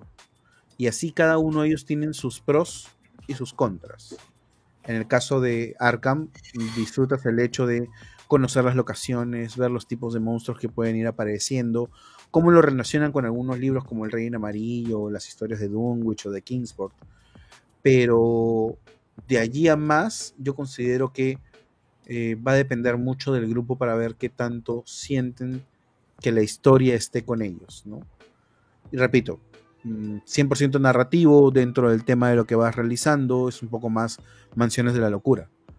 Pero este Eldritch, eh, perdón, eh, Elder Sign es un juego que carta a carta a la que vayas entrando te da un pedazo de texto que de por sí puedes usar como ambientación al margen de que sea solo un tiradados, como dicen algunos, pero ese pedacito de ambientación te puede dar la inspiración o las ganas que requieres para poder encontrar la salida o tratar de buscar tu objetivo a lo largo de este juego. Entonces, son juegos totalmente distintos, sí, cada uno de ellos, pero dentro de estos juegos de una u otra forma han, han plasmado lo que Lovecraft nos quiso decir, ¿no? En el caso de Arkham está planeado, está muy bien planteado cada una de las locaciones de Arkham y en el caso de Mansiones de la Locura te está narrando lo que sería una historia de Lovecraft. ¿no? Ese, ese momento de, opresión y sensación de que no puedes hacer las cosas de forma correcta. En Elder Sign, el lanzar los dados es un tema de suerte y como en mucho, o sea, si, si quieres jugarlo como un tiradados, puedes divertirte. Pero si te sientas a jugar Elder Sign y lees cada uno de los, de los textos que aparecen en la parte superior de la carta, vas interiorizando qué es lo que está ocurriendo a medida que vas entrando a una habitación. y ya deja de ser un simple tiradados para, ah, mira, o sea, esto es lo que me está acosando, esto es lo que me está torturando, esto es lo que me está matando. entonces, de ahí a más, dependerá de cada uno. Para mí, sí lo plasmo. O sea, como un gran grupo, como un todo, esta serie de juegos, la serie de juegos completa, logra plasmar lo que la serie de Lovecraft o el Cthulhu o las historias de Cthulhu en general, pero como un todo. Claro, pero es que depende mucho de cuáles hayas jugado y con quiénes lo estés jugando. O sea, los que yo he mencionado particularmente son los que más me gustan y los que debo decir que disfruto mucho a lo largo de juego con historia. Arkham, repito, tal vez no es tanta historia. Tienes una intro, tienes un juego en el que te va dando pequeños segmentos como este, acabas de llegar frente a un gran obelisco y mirando hacia la profundidad del mismo descubres un conjunto de ojos que te están mirando a ti. Se acaba tu intro y te dan algo que debes realizar. No hay más misterio. No te está narrando una historia, te está dando un pedacito de algo que lamentablemente a veces es muy chiquito y que puede sentirse diluido por el tiempo de espera que hay entre uno y otro jugador. ¿Me entiendes? Mientras que en Elder es un lanzo millones de dados y de pronto alguien dice, no, relájate, o sea, vamos a ver lo que dice cada carta, ¿no? O sea, levantas la carta y te cuenta la historia de aquel sarcófago que acaba de llegar desde el viejo Egipto y que acaban de encontrar partido en dos y dan la impresión de haber sido roto desde dentro. Entonces, ya por ahí te va sembrando la semilla y a medida que se van uniendo los pedazos de la historia, pues obviamente cada vez más se va volviendo más terrorífico el estar dentro de la situación. Sobre todo porque en Elder una de las cosas muy curiosas es que te narra pedazos de las historias y nunca te narra directamente sobre una criatura. Te narra sobre el terror que esto te está generando, pero no sobre una criatura. Siempre es el terror indescriptible. Ajá. Otro, otro grande también, que yo no he jugado ninguno, pero sé que tiene versiones hasta por las dudas, The Lord of the Rings. Aprovechando que salió el nuevo, o sea, el nuevo, viene entre comillas el nuevo, sino que es la nueva versión. Tú sabes que no, no, es el nuevo, sino que es como el, es una reedición por 20 años, una cosa así. Sí. La, la, la nueva como el, como el GOT, que también tuvo una reedición, la nueva reedición del, del Señor de los Anillos. ¿Sería Journey's into the Middle Earth? No, ese es otro juego. El juego se llama The Lord of the Rings. Sí, es un LSG, un LSG nuevo, nuevo, bien, entre comillas, que no lo juego, pero... Ya, lo que pasa es que creo que eh, Organ y yo estamos hablando de dos juegos distintos. El primer juego que estaba refiriéndome yo como juego de mesa es El Señor de los Anillos de Reino Onicia. Ah, sí, yo me estoy refiriendo al LSG que sacó que ahora. una reedición también hace poquito. Tienes toda la razón. Sí. Ese es viaje por las tierras medias. Ese no es. no, ese no. Tú que has probado de todo, estimado David. ¿Has jugado al LSG? Sí. ¿Y? ¿Logra el cometido? Eh, está en mi tercer puesto de juegos LSG en ese sentido. Ah, o sea, logra el cometido de ser una comunidad. Eh, Lo que pasa es que logra el cometido de meterte en el juego y darte una ambientación bonita y cabalgar por las tierras en algún sentido. Este, obviamente, como lo hemos comentado en más de una ocasión, mi primer puesto está eh, Marvel Champions porque lo juego en solitario mucho, me gusta mucho. En segundo lugar está Arkham Horror LSG, porque me gusta cómo te plantea la ambientación, tiene mucho, mucho tema de ambientación, pero lamentablemente no se disfruta bien en solitario, sino que siempre juegas de a dos personajes como mínimo, o lo juegas con alguien más. En cambio, este, El Señor de los Anillos, es un intermedio entre ambos juegos. Te lleva y te transporta al, tema del Señor de los Anillos, te hace disfrutar y sentir la sensación de, de estar en la tierra, en la tierra media, ¿no? Pero este está en el tercer lugar para mi gusto en este punto de esta lista de los actuales. Obviamente ha desplazado a otros juegos como Netrunner, ¿no? Entre otros juegos por ahí. ¿Alguna, ¿Alguna coincidencia que todos sean de la misma empresa? Eh, básicamente todos son de la misma empresa porque son los que manejan el tema eh, del juego, ¿no? Sí, pero me refiero a que igual hay hartos LSG sin usar la palabra LSG que, oh, sí. existen. Por eso. Por eso te digo, que tu top, en tu top 3 estén todos los de Fantasy Flight. Lo que pasa es que, o sea, seamos sinceros, son los que más se mantienen vivos a lo largo del tiempo. Entonces, no hay mucho que decir con ellos. Hay un juego que me iba a comprar y que al final no me compré, que también es del Señor de los Anillos, que es el de la Tierra Media. ¿Middle Quest? O este. El que eh, creo que ahora igual reeditaron y tienen. Ahora se ve una expansión nueva. 2019. Sí. El World of the Ring. Viajes de la Tierra Media. Ah, ya, el Lord of the Rings de este, Viajes de la Tierra Media, el Journeys in Middle Earth. Journeys in the Middle Earth. Están estas losetas hexagonales. Ajá, y tiene miniaturas y todo. Y ese, me, lo, han recomendado, no lo he podido jugar. Te miento. Ese, es bonito. carísimo. Sí, también me lo han recomendado harto. Pero no, en este tipo de juegos con plástico, con franquicias por atrás, hay una cosa que sí pesa que se llama billetera. Al más de la billetera, espérate que la franquicia realmente sea buena, ¿no? Ok. Eh, yo creo ya que así como para finalizar, compras que se hayan arrepentido, bueno, yo no lo voy a decir porque ya lo he dicho varias veces, de franquicias que ustedes amaban la franquicia y el juego de mesa esperado por ustedes se dio cuenta que era una bostita, por decirlo. Que también pasa con los juegos de que también pasa con la conversión de película a videojuego, videojuego, película, etcétera. Mm. Uh. Eh, déjame verlo acá en interno, en mi lista, porque no me acuerdo. mi colección, déjame ver. Decepciones no tienen tantas, parece. ¿eh? Es que, que tengan que ver con franquicias es un poco más complicado. O sea, particularmente, lo dije al inicio, en un juego que tengo tirado al lado es el de Cazafantasmas. ¿no? Porque no me gusta el sistema de movimiento, tengo que reconocerlo. Me parece desastroso, pero es un tema personal. No estoy diciendo que el juego sea malo. Estoy diciendo que a mí no me gusta cómo funciona el juego un tema con, la, con el juego original de Dune, que es un juego de conflicto, no es mi estilo de juego, lo tengo, y en realidad lo tengo porque me equivoqué con relación al juego cuando lo pedí. Me equivoqué de Dune. me equivoqué de Dune, tengo que ser totalmente sincero, ¿no? Hmm. Este. Después, ¿qué más? God of War, el juego de cartas. No me gustó me han dicho que el God of War tampoco es tan malo como un juego de cartas, que de hecho es bastante pasable. No es malo, es pasable y nada más.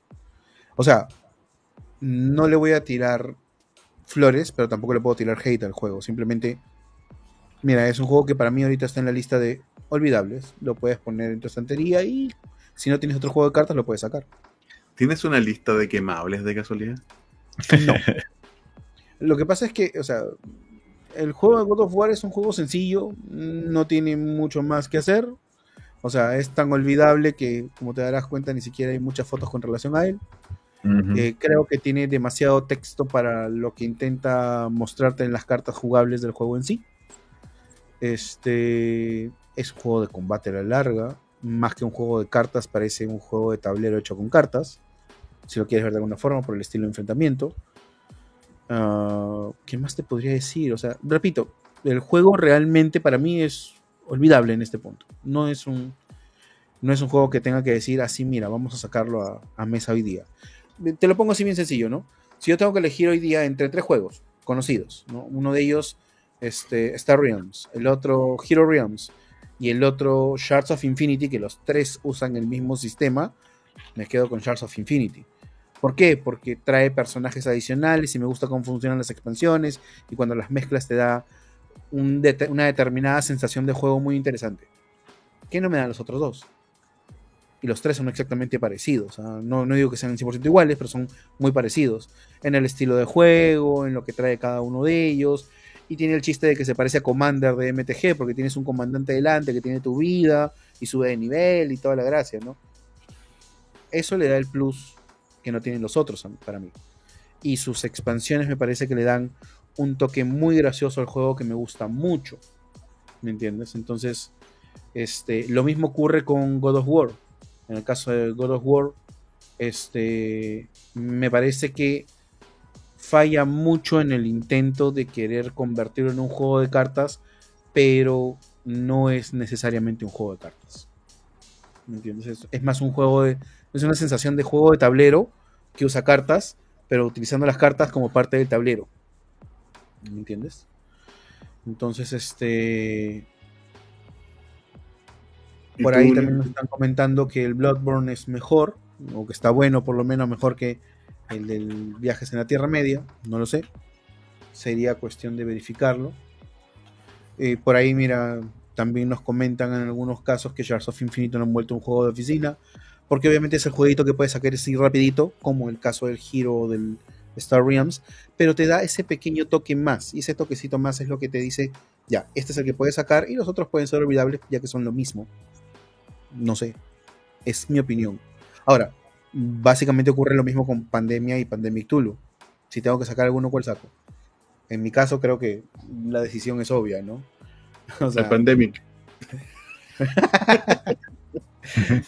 no, en mi caso siempre saldré de Cthulhu, ¿no? Oye, pero Litos no se va a escapar. ¿Qué yo qué, qué, qué? No es la misma ¿Cuál, es. ¿cuál es mi decepción? Sí, o tu top, como lo dio, como lo dijo estamos, y los tengo listito aquí. Ajá. El juego de mesa de XCOM. Igual es otro, otra joyita de Fantasy Flight Games. Pero este, en cambio, sí tenía un tema de eventos que sí me costó un poquito. Porque la verdad no lo pensaba como, como estaba viéndolo aquí. Pensaba que era algo de. Con las miniaturas ibas pudiendo explorar una parte del mapa y eso, pero más que todo aquí lo que te hacías era simplemente tenías las unidades de adorno que solo te servían para defender tu base y lo demás en el mapa del cantidades. ajá, solo vas desplegando desplegando naves y, ya. Entonces sí fue un poquito triste y yo también como un mega fan de esto que, que lo hayan resuelto de esta manera. La verdad me he puesto a investigar. Tengo entendido que también sacaron una expansión de este, que decían que arregló bastantes cosas, pero no sé no sé cómo les fue en ese tema. Por ahí lo tengo mi, jueguito de XCOM. Yo tengo más que un top de juegos odiados, que bueno, ya he dicho el juego odiado que tengo, nada supera eso. Es los juegos que estoy comprando, el juego que estoy comprando y me da miedo. Borderlands, el juego de mesa. Bueno, tienes la posibilidad de que no sea malo. Sí, tengo la, pues eso es el mío, el Kickstarter que salió ahora del Borderlands. Mr. Torque, exacto. Sí, esa es de la expansión del 2, una combinación entre el 2 y el 3. Entonces, este juego o puede salir bueno, o puede salir asqueroso. que es lo más probable. Sí. me, entonces, la verdad, espero, de verdad, espero de todo corazón que el juego no sea malo, no, que, no, que no sea, no que sea excelente, pero no que sea que sea malo, por favor. Porque de verdad son 130 dólares más envío. mira, mira, mira. Solamente para que, para que lo tengas en cuenta, un este, uno de los juegos que justo me acabo de olvidar que lo habíamos dejado fuera del tintero, que funciona bastante bien, muy, muy bien, porque tenemos que, reconocerlo, es Game of Thrones segunda edición. acá lo tenía abiertito, ahí me pasaba también. Sí, sí, se me pasaba. O sea, ese juego no podemos dejar de mencionarlo. O sea, es un juego que sí cumple con la franquicia. ¿no? O sea, este juego es el juego por excelencia sin tratos vinculantes. ¿no? Que, en el que tienes que disfrutar con la tradición mientras te apuñalan por la espalda y tú vas apuñalando, apuñalando al que tienes a la izquierda, ¿no? O sea, Ay, yo necesito este juego en mi vida. Sí, sí, sí, sí. Yo tenía amigos que en algún momento se han agarrado a, a, manotazo limpio con ese juego. Y no, no es que sea larguísimo porque el juego tiene turnos definidos, en realidad es el AP el que puede torturarte, sí. Eh, que, el que puede maltratarte, y eso va a depender mucho de la mesa. Mira, voy a describir una foto que de nuevo veo a David. No, creo que realmente veo a Daniel Valareso, la gente que no la conoce. A mi, amigo David, apareció en algunos programas. Y veo que un caballero que se está quedando semi dormido, mirando y esperando, por favor, que el resto de sus compañeros terminen el juego. Es que eso pasa cuando te sientan a jugar por primera vez y te dicen, ya tú vas a ser el Stark, ¿ya? Aguanta nomás un buen rato. Conversando de la vida, el otro viendo qué hace y el otro mimiendo. De verdad, no, es súper destructivo el juego. Puede romper amistades. Y de verdad, eh, no es que sea tan nocivo como Spartacus, que es otro, Spartacus, que es otro juego que hemos dejado fuera del tintero. ¿ya? Porque tiene su versión ambientada en la serie. Ahora están sacando una nueva edición en donde ya no tienen los personajes de la serie pero la versión original es con los personajes de la serie. Ya no tiene al. ¿Cómo, se llama el ¿Cómo se llama el, rubio que es el de libre? No me acuerdo. Pero, o sea, la versión original tenía el personaje. Ahí está, mira. por ahí lo van a ver en una foto si lo buscan en la BGG. Este. Y el juego, definitivamente, Espartaco, en el caso de Espartaco, es un juego que tienes que saber que tus amigos van a seguir siendo tus amigos una vez que acabe el juego. Porque si no, metes la pata, pero hasta el fondo. Te la tomas a pecho una sola vez y eso va a terminar muy mal. Definitivamente muy mal. Hay nada vinculante en este juego.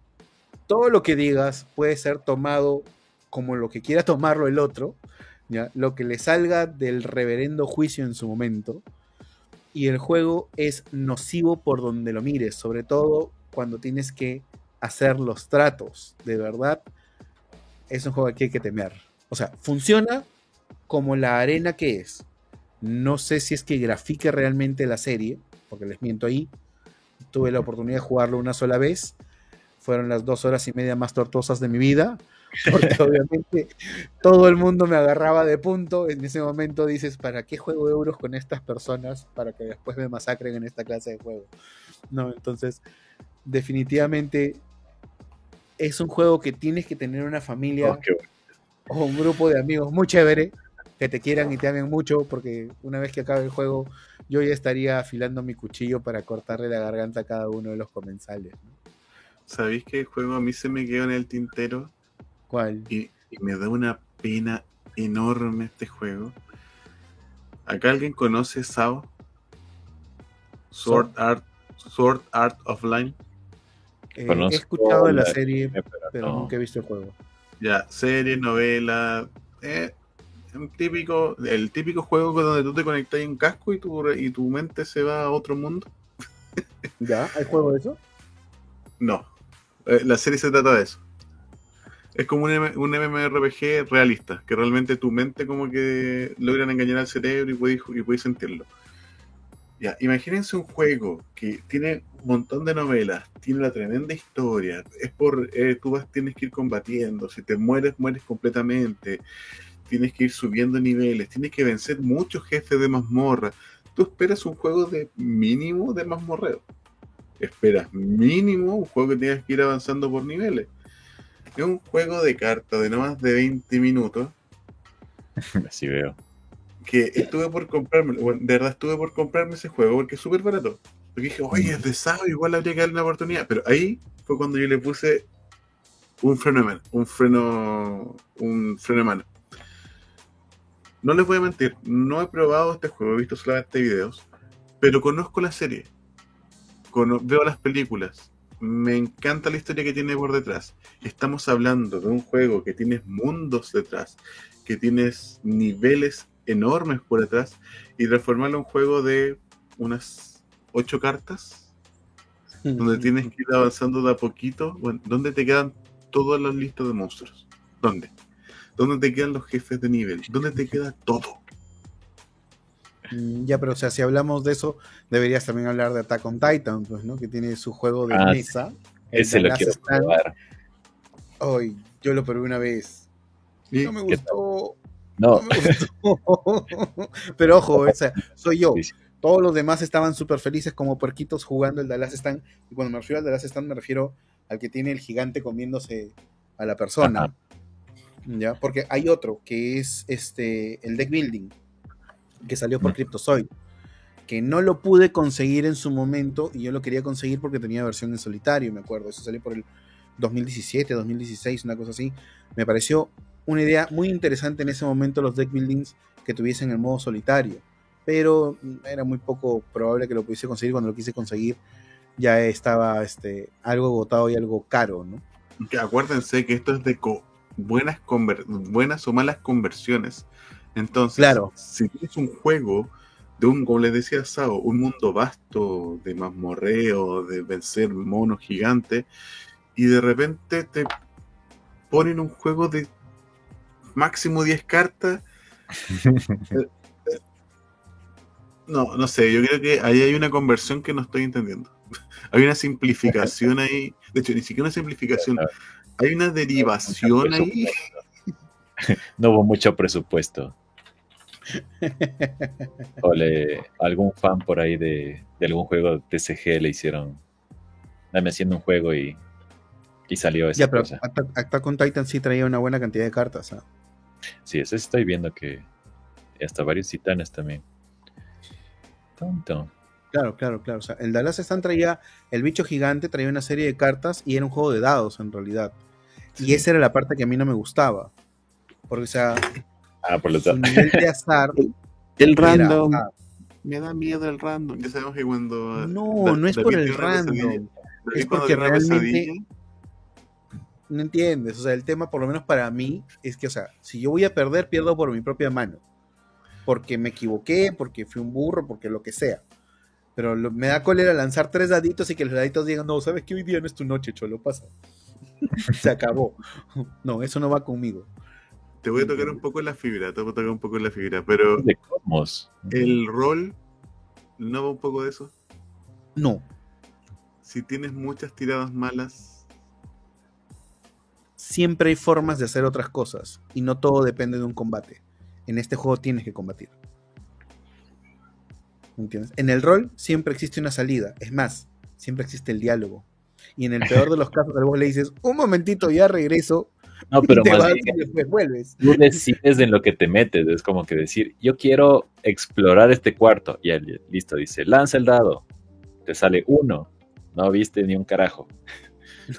no, no creo, no es tan así tampoco, a ojo. O sea, el hecho de que saques un uno no es que no veas nada o que veas nada, es el hecho de sacaste un uno y explorando el cuarto no notas detalles como por ejemplo cosas escritas en las paredes, o no notaste la trampa que estaba en el piso, o no notaste este, pequeñas, no sé, salientes en el techo. ¿Estamos? Cosa que sí te diría el máster si sacas un 20.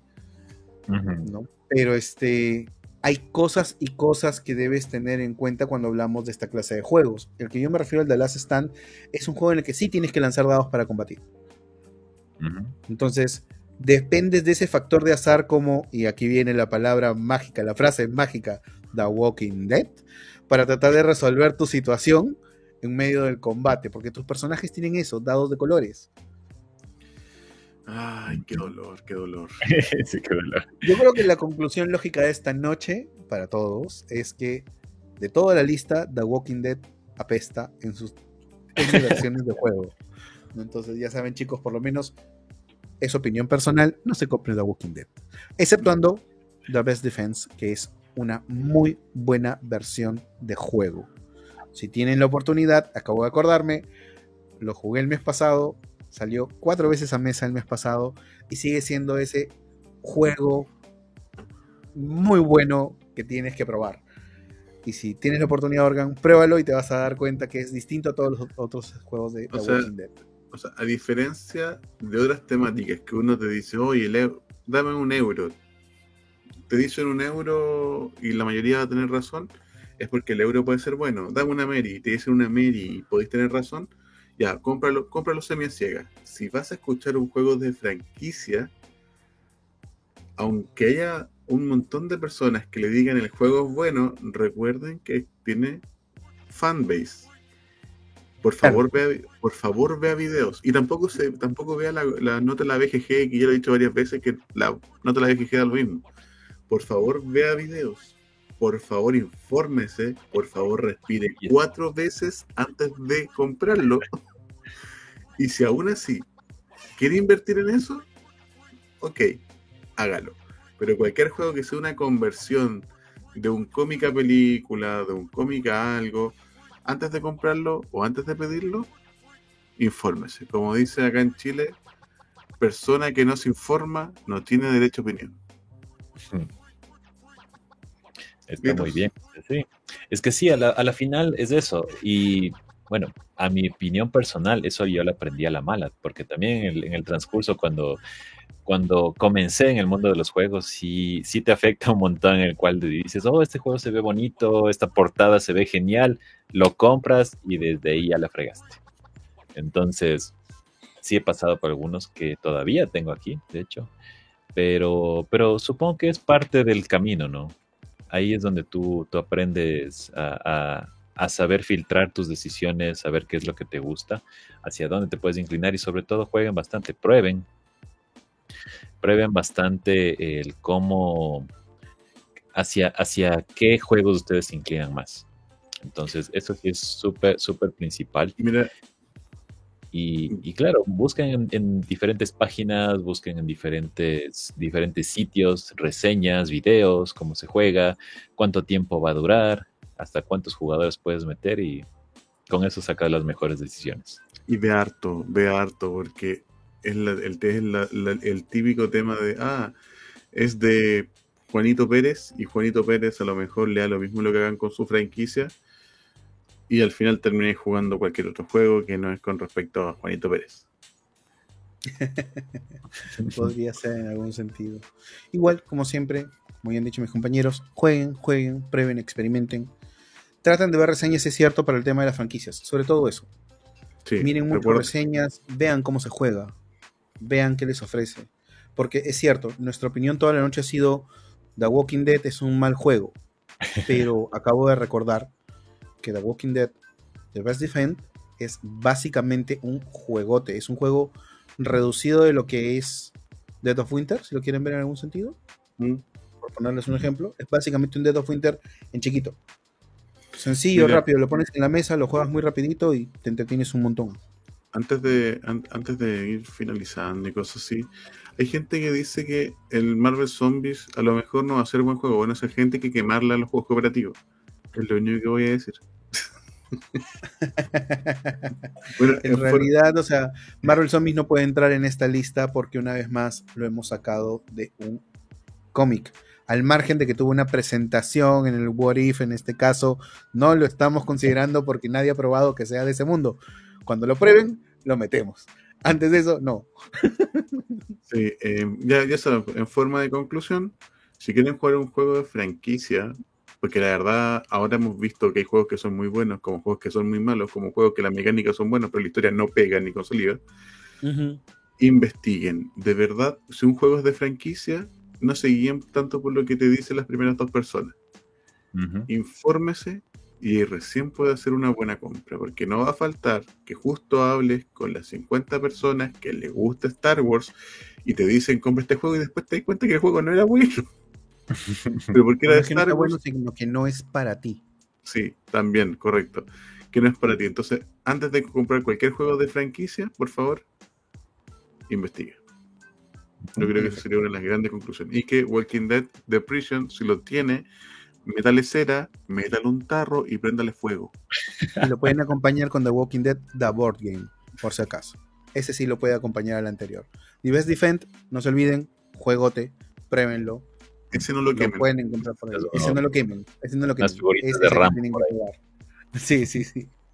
Este, como parte de mis conclusiones, antes de que se despidan mis compañeros, como siempre ya saben, lávense las manos con abundante agua y jabón, manténganse un metro y medio de distancia como mínimo, doble mascarilla, manténganse en sus círculos familiares, no importa lo que les digan por allí, todavía el bicho está afuera. Cuídense mucho, nadie los va a querer más que ustedes mismos. Desde aquí un abrazo muy muy grande, manténganse polilúdicos y jueguen, jueguen mucho. Litus. Listo. Bueno, de mi lado, para, concluir mis conclusiones, eh, bueno, eh, uno, uno, de los tips más importantes que creo que sí les podría servir un montón para la gente que todavía no conoce cómo filtrar los, si es que un juego es bueno o malo, principalmente ya lo que quedamos. saber primero hacia dónde se inclinan, cuáles son sus gustos preferenciales, qué tipo de juegos les gustan. Y segundo, obviamente en internet van a encontrar un montón de reseñas populares de, de, gente que incluso son pagadas por, promocionar un juego. ¿Cómo sería una mejor manera de filtrar si es que el juego es bueno o no? Vean cuál es el distribuidor o quién es la editorial que está haciendo ese juego. Y con eso tienen un montón de, de ayuda si es que un juego es, es bonito, porque si es que es, por ejemplo, una editorial Pepito Games que sale por ahí, que, han abierto solo para publicar el juego, ya desde ahí tienes un poquito de sospecha. Pero si te sale, por ejemplo, algo como una editorial como AEG, como Stone Major Games, como, no sé, X, eh, tú puedes, eh, tú puedes darte una idea de, de cómo, de cómo, de cómo ir eh, guiándote en, los juegos que vas a adquirir. Entonces, eso. Y bueno, ahora sí, como, como estaba diciendo Mauser, vamos a despedirnos. Concluimos esta noche. Por ahí ya se me están matando de la risa, pero sí. Listo, entonces. Eh, sí, una noche fructífera. Nos hemos desahogado, parece que por ahí les, sentí un poquito más de, escupiendo veneno hacia juegos en lugar de tratar de hacer conclusiones positivas. También yo quiero reforzar el tema positivo, busquemos juegos. que ese fue chileno, ese fue chileno. Aquí, esta es, una caca, esta es mía. Pero sí. Mira, yo sé la verdad. De, del norte de Perú al sur era puro veneno, incluyéndome. Arriba ahí estaba intentando decir, no, si igual existen cosas buenas. Y cada vez que decía, no, si igual que existen cosas buenas, estaba el peruano y el chileno tirándole mierda a otro juego. Yo, yo, tengo que reconocer que me gustan mucho los juegos de mesa y disfruto muchas clases de juegos de mesa, pero también cuando tengo que tirarles tierra, se las tiro sin roche. Y ojo, repito, es mi opinión con relación a él, si me gusta o no. No estoy diciendo que el juego sea malo, exceptuando The Walking Dead, The Board Game y exceptuando The Walking Dead, The Prison. Por lo demás. Entre palabras que el de Rambo sí le gustó. Sí, oye. Lo que pasa es que, o sea, de verdad era malo. Oye, por, favor, que el título. Voy a pedir prestado y voy a hacer una reseña con ustedes al frente, acuérdense.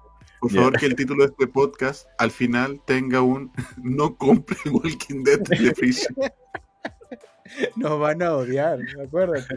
Nos van a banear. Eh. pero bueno, no. a las finales creo que cada uno ha dado su opinión en base a lo que ha probado, a lo que ha experimentado, a lo que ha vivido con los juegos de mesa. Y es saludable en medio de todo que sigamos indicando que es solamente nuestra opinión y que no necesariamente es que el juego sea malo o bueno. Cada uno debe formarse su propia opinión y para eso lo mejor que pueden hacer es seguir experimentando. También deben recordar, y esto me vuelvo a saltar otra vez a mis compañeros, yo sé que me lo estoy saltando, pero no importa que su ludoteca sea grande o chiquita, lo importante es que la jueguen. No se estén comprando juegos que no van a jugar, no Litus, no Organ. Este, recuerden, lo importante es probarlos. El 90, bueno, ahora sí se hizo tarde. El 90% de mis juegos lo he jugado. Que el Zona todavía esté guardado es otra cosa. bueno para, para complementar y ahora sí finalizar lo de hoy día, recuerden que entre gastar 130 dólares y gastar 9 dólares que te puede salir el TTS, si usted de verdad quiere un juego, aparte de todas las opiniones, de las reviews, de los gameplays, tiene TTS, que hay un 90% de probabilidades que el juego lo pueda encontrar ahí y lo pueda jugar virtual. Porque no a decir que no, eso fomenta la piratería, no, mentira, porque no es lo mismo estar jugando virtual que estar jugando en una mesa. Entonces, si usted quiere probar el juego de verdad, también tienes otra posibilidad. Solamente para terminar de complementar un poco la. No estamos diciendo que no te compres el juego, al contrario. Sí. Solo pruébalo si te gusta. Sí, y ahí vas a ver de verdad si el juego es para ti o no. Y una vez más, esa fue opinión de chileno, por si acaso. Sí, las opiniones más inteligentes y más cuerdas vienen de este lado. Así que ya. Claro, al centro, en el Perú. O sea que, al medio, ¿no? debería ser así.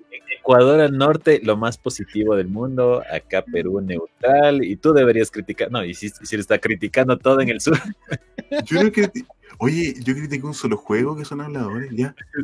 Basta, por favor. Bueno, chicos, estamos cerrando el programa. A todos, una vez más, muchas gracias por habernos escuchado. Manténganse polilúdicos. Mis compañeros también se despiden por ahí. Litus. Ahora sí, bueno, muchísimas gracias por, por escucharnos y de aquí planeamos tenerle más sorpresas y personalmente voy a tratar de empujar a mis compañeros también para que den opiniones también más positivas, tratar de buscar algo más chévere para, para, ir, para ir hablando. Y bueno, también tenemos nuestros momentos para tirar tierra. Organ. Solamente digo amor y paz. Por favor, quédense mucho y quemen el Walking Dead. Recuerden, The Prison, quémenlo. En estos fríos. Esto fue un capítulo más de Mipels Disfuncionales. Espero les haya gustado. Chao. Chao. Besotes a todos.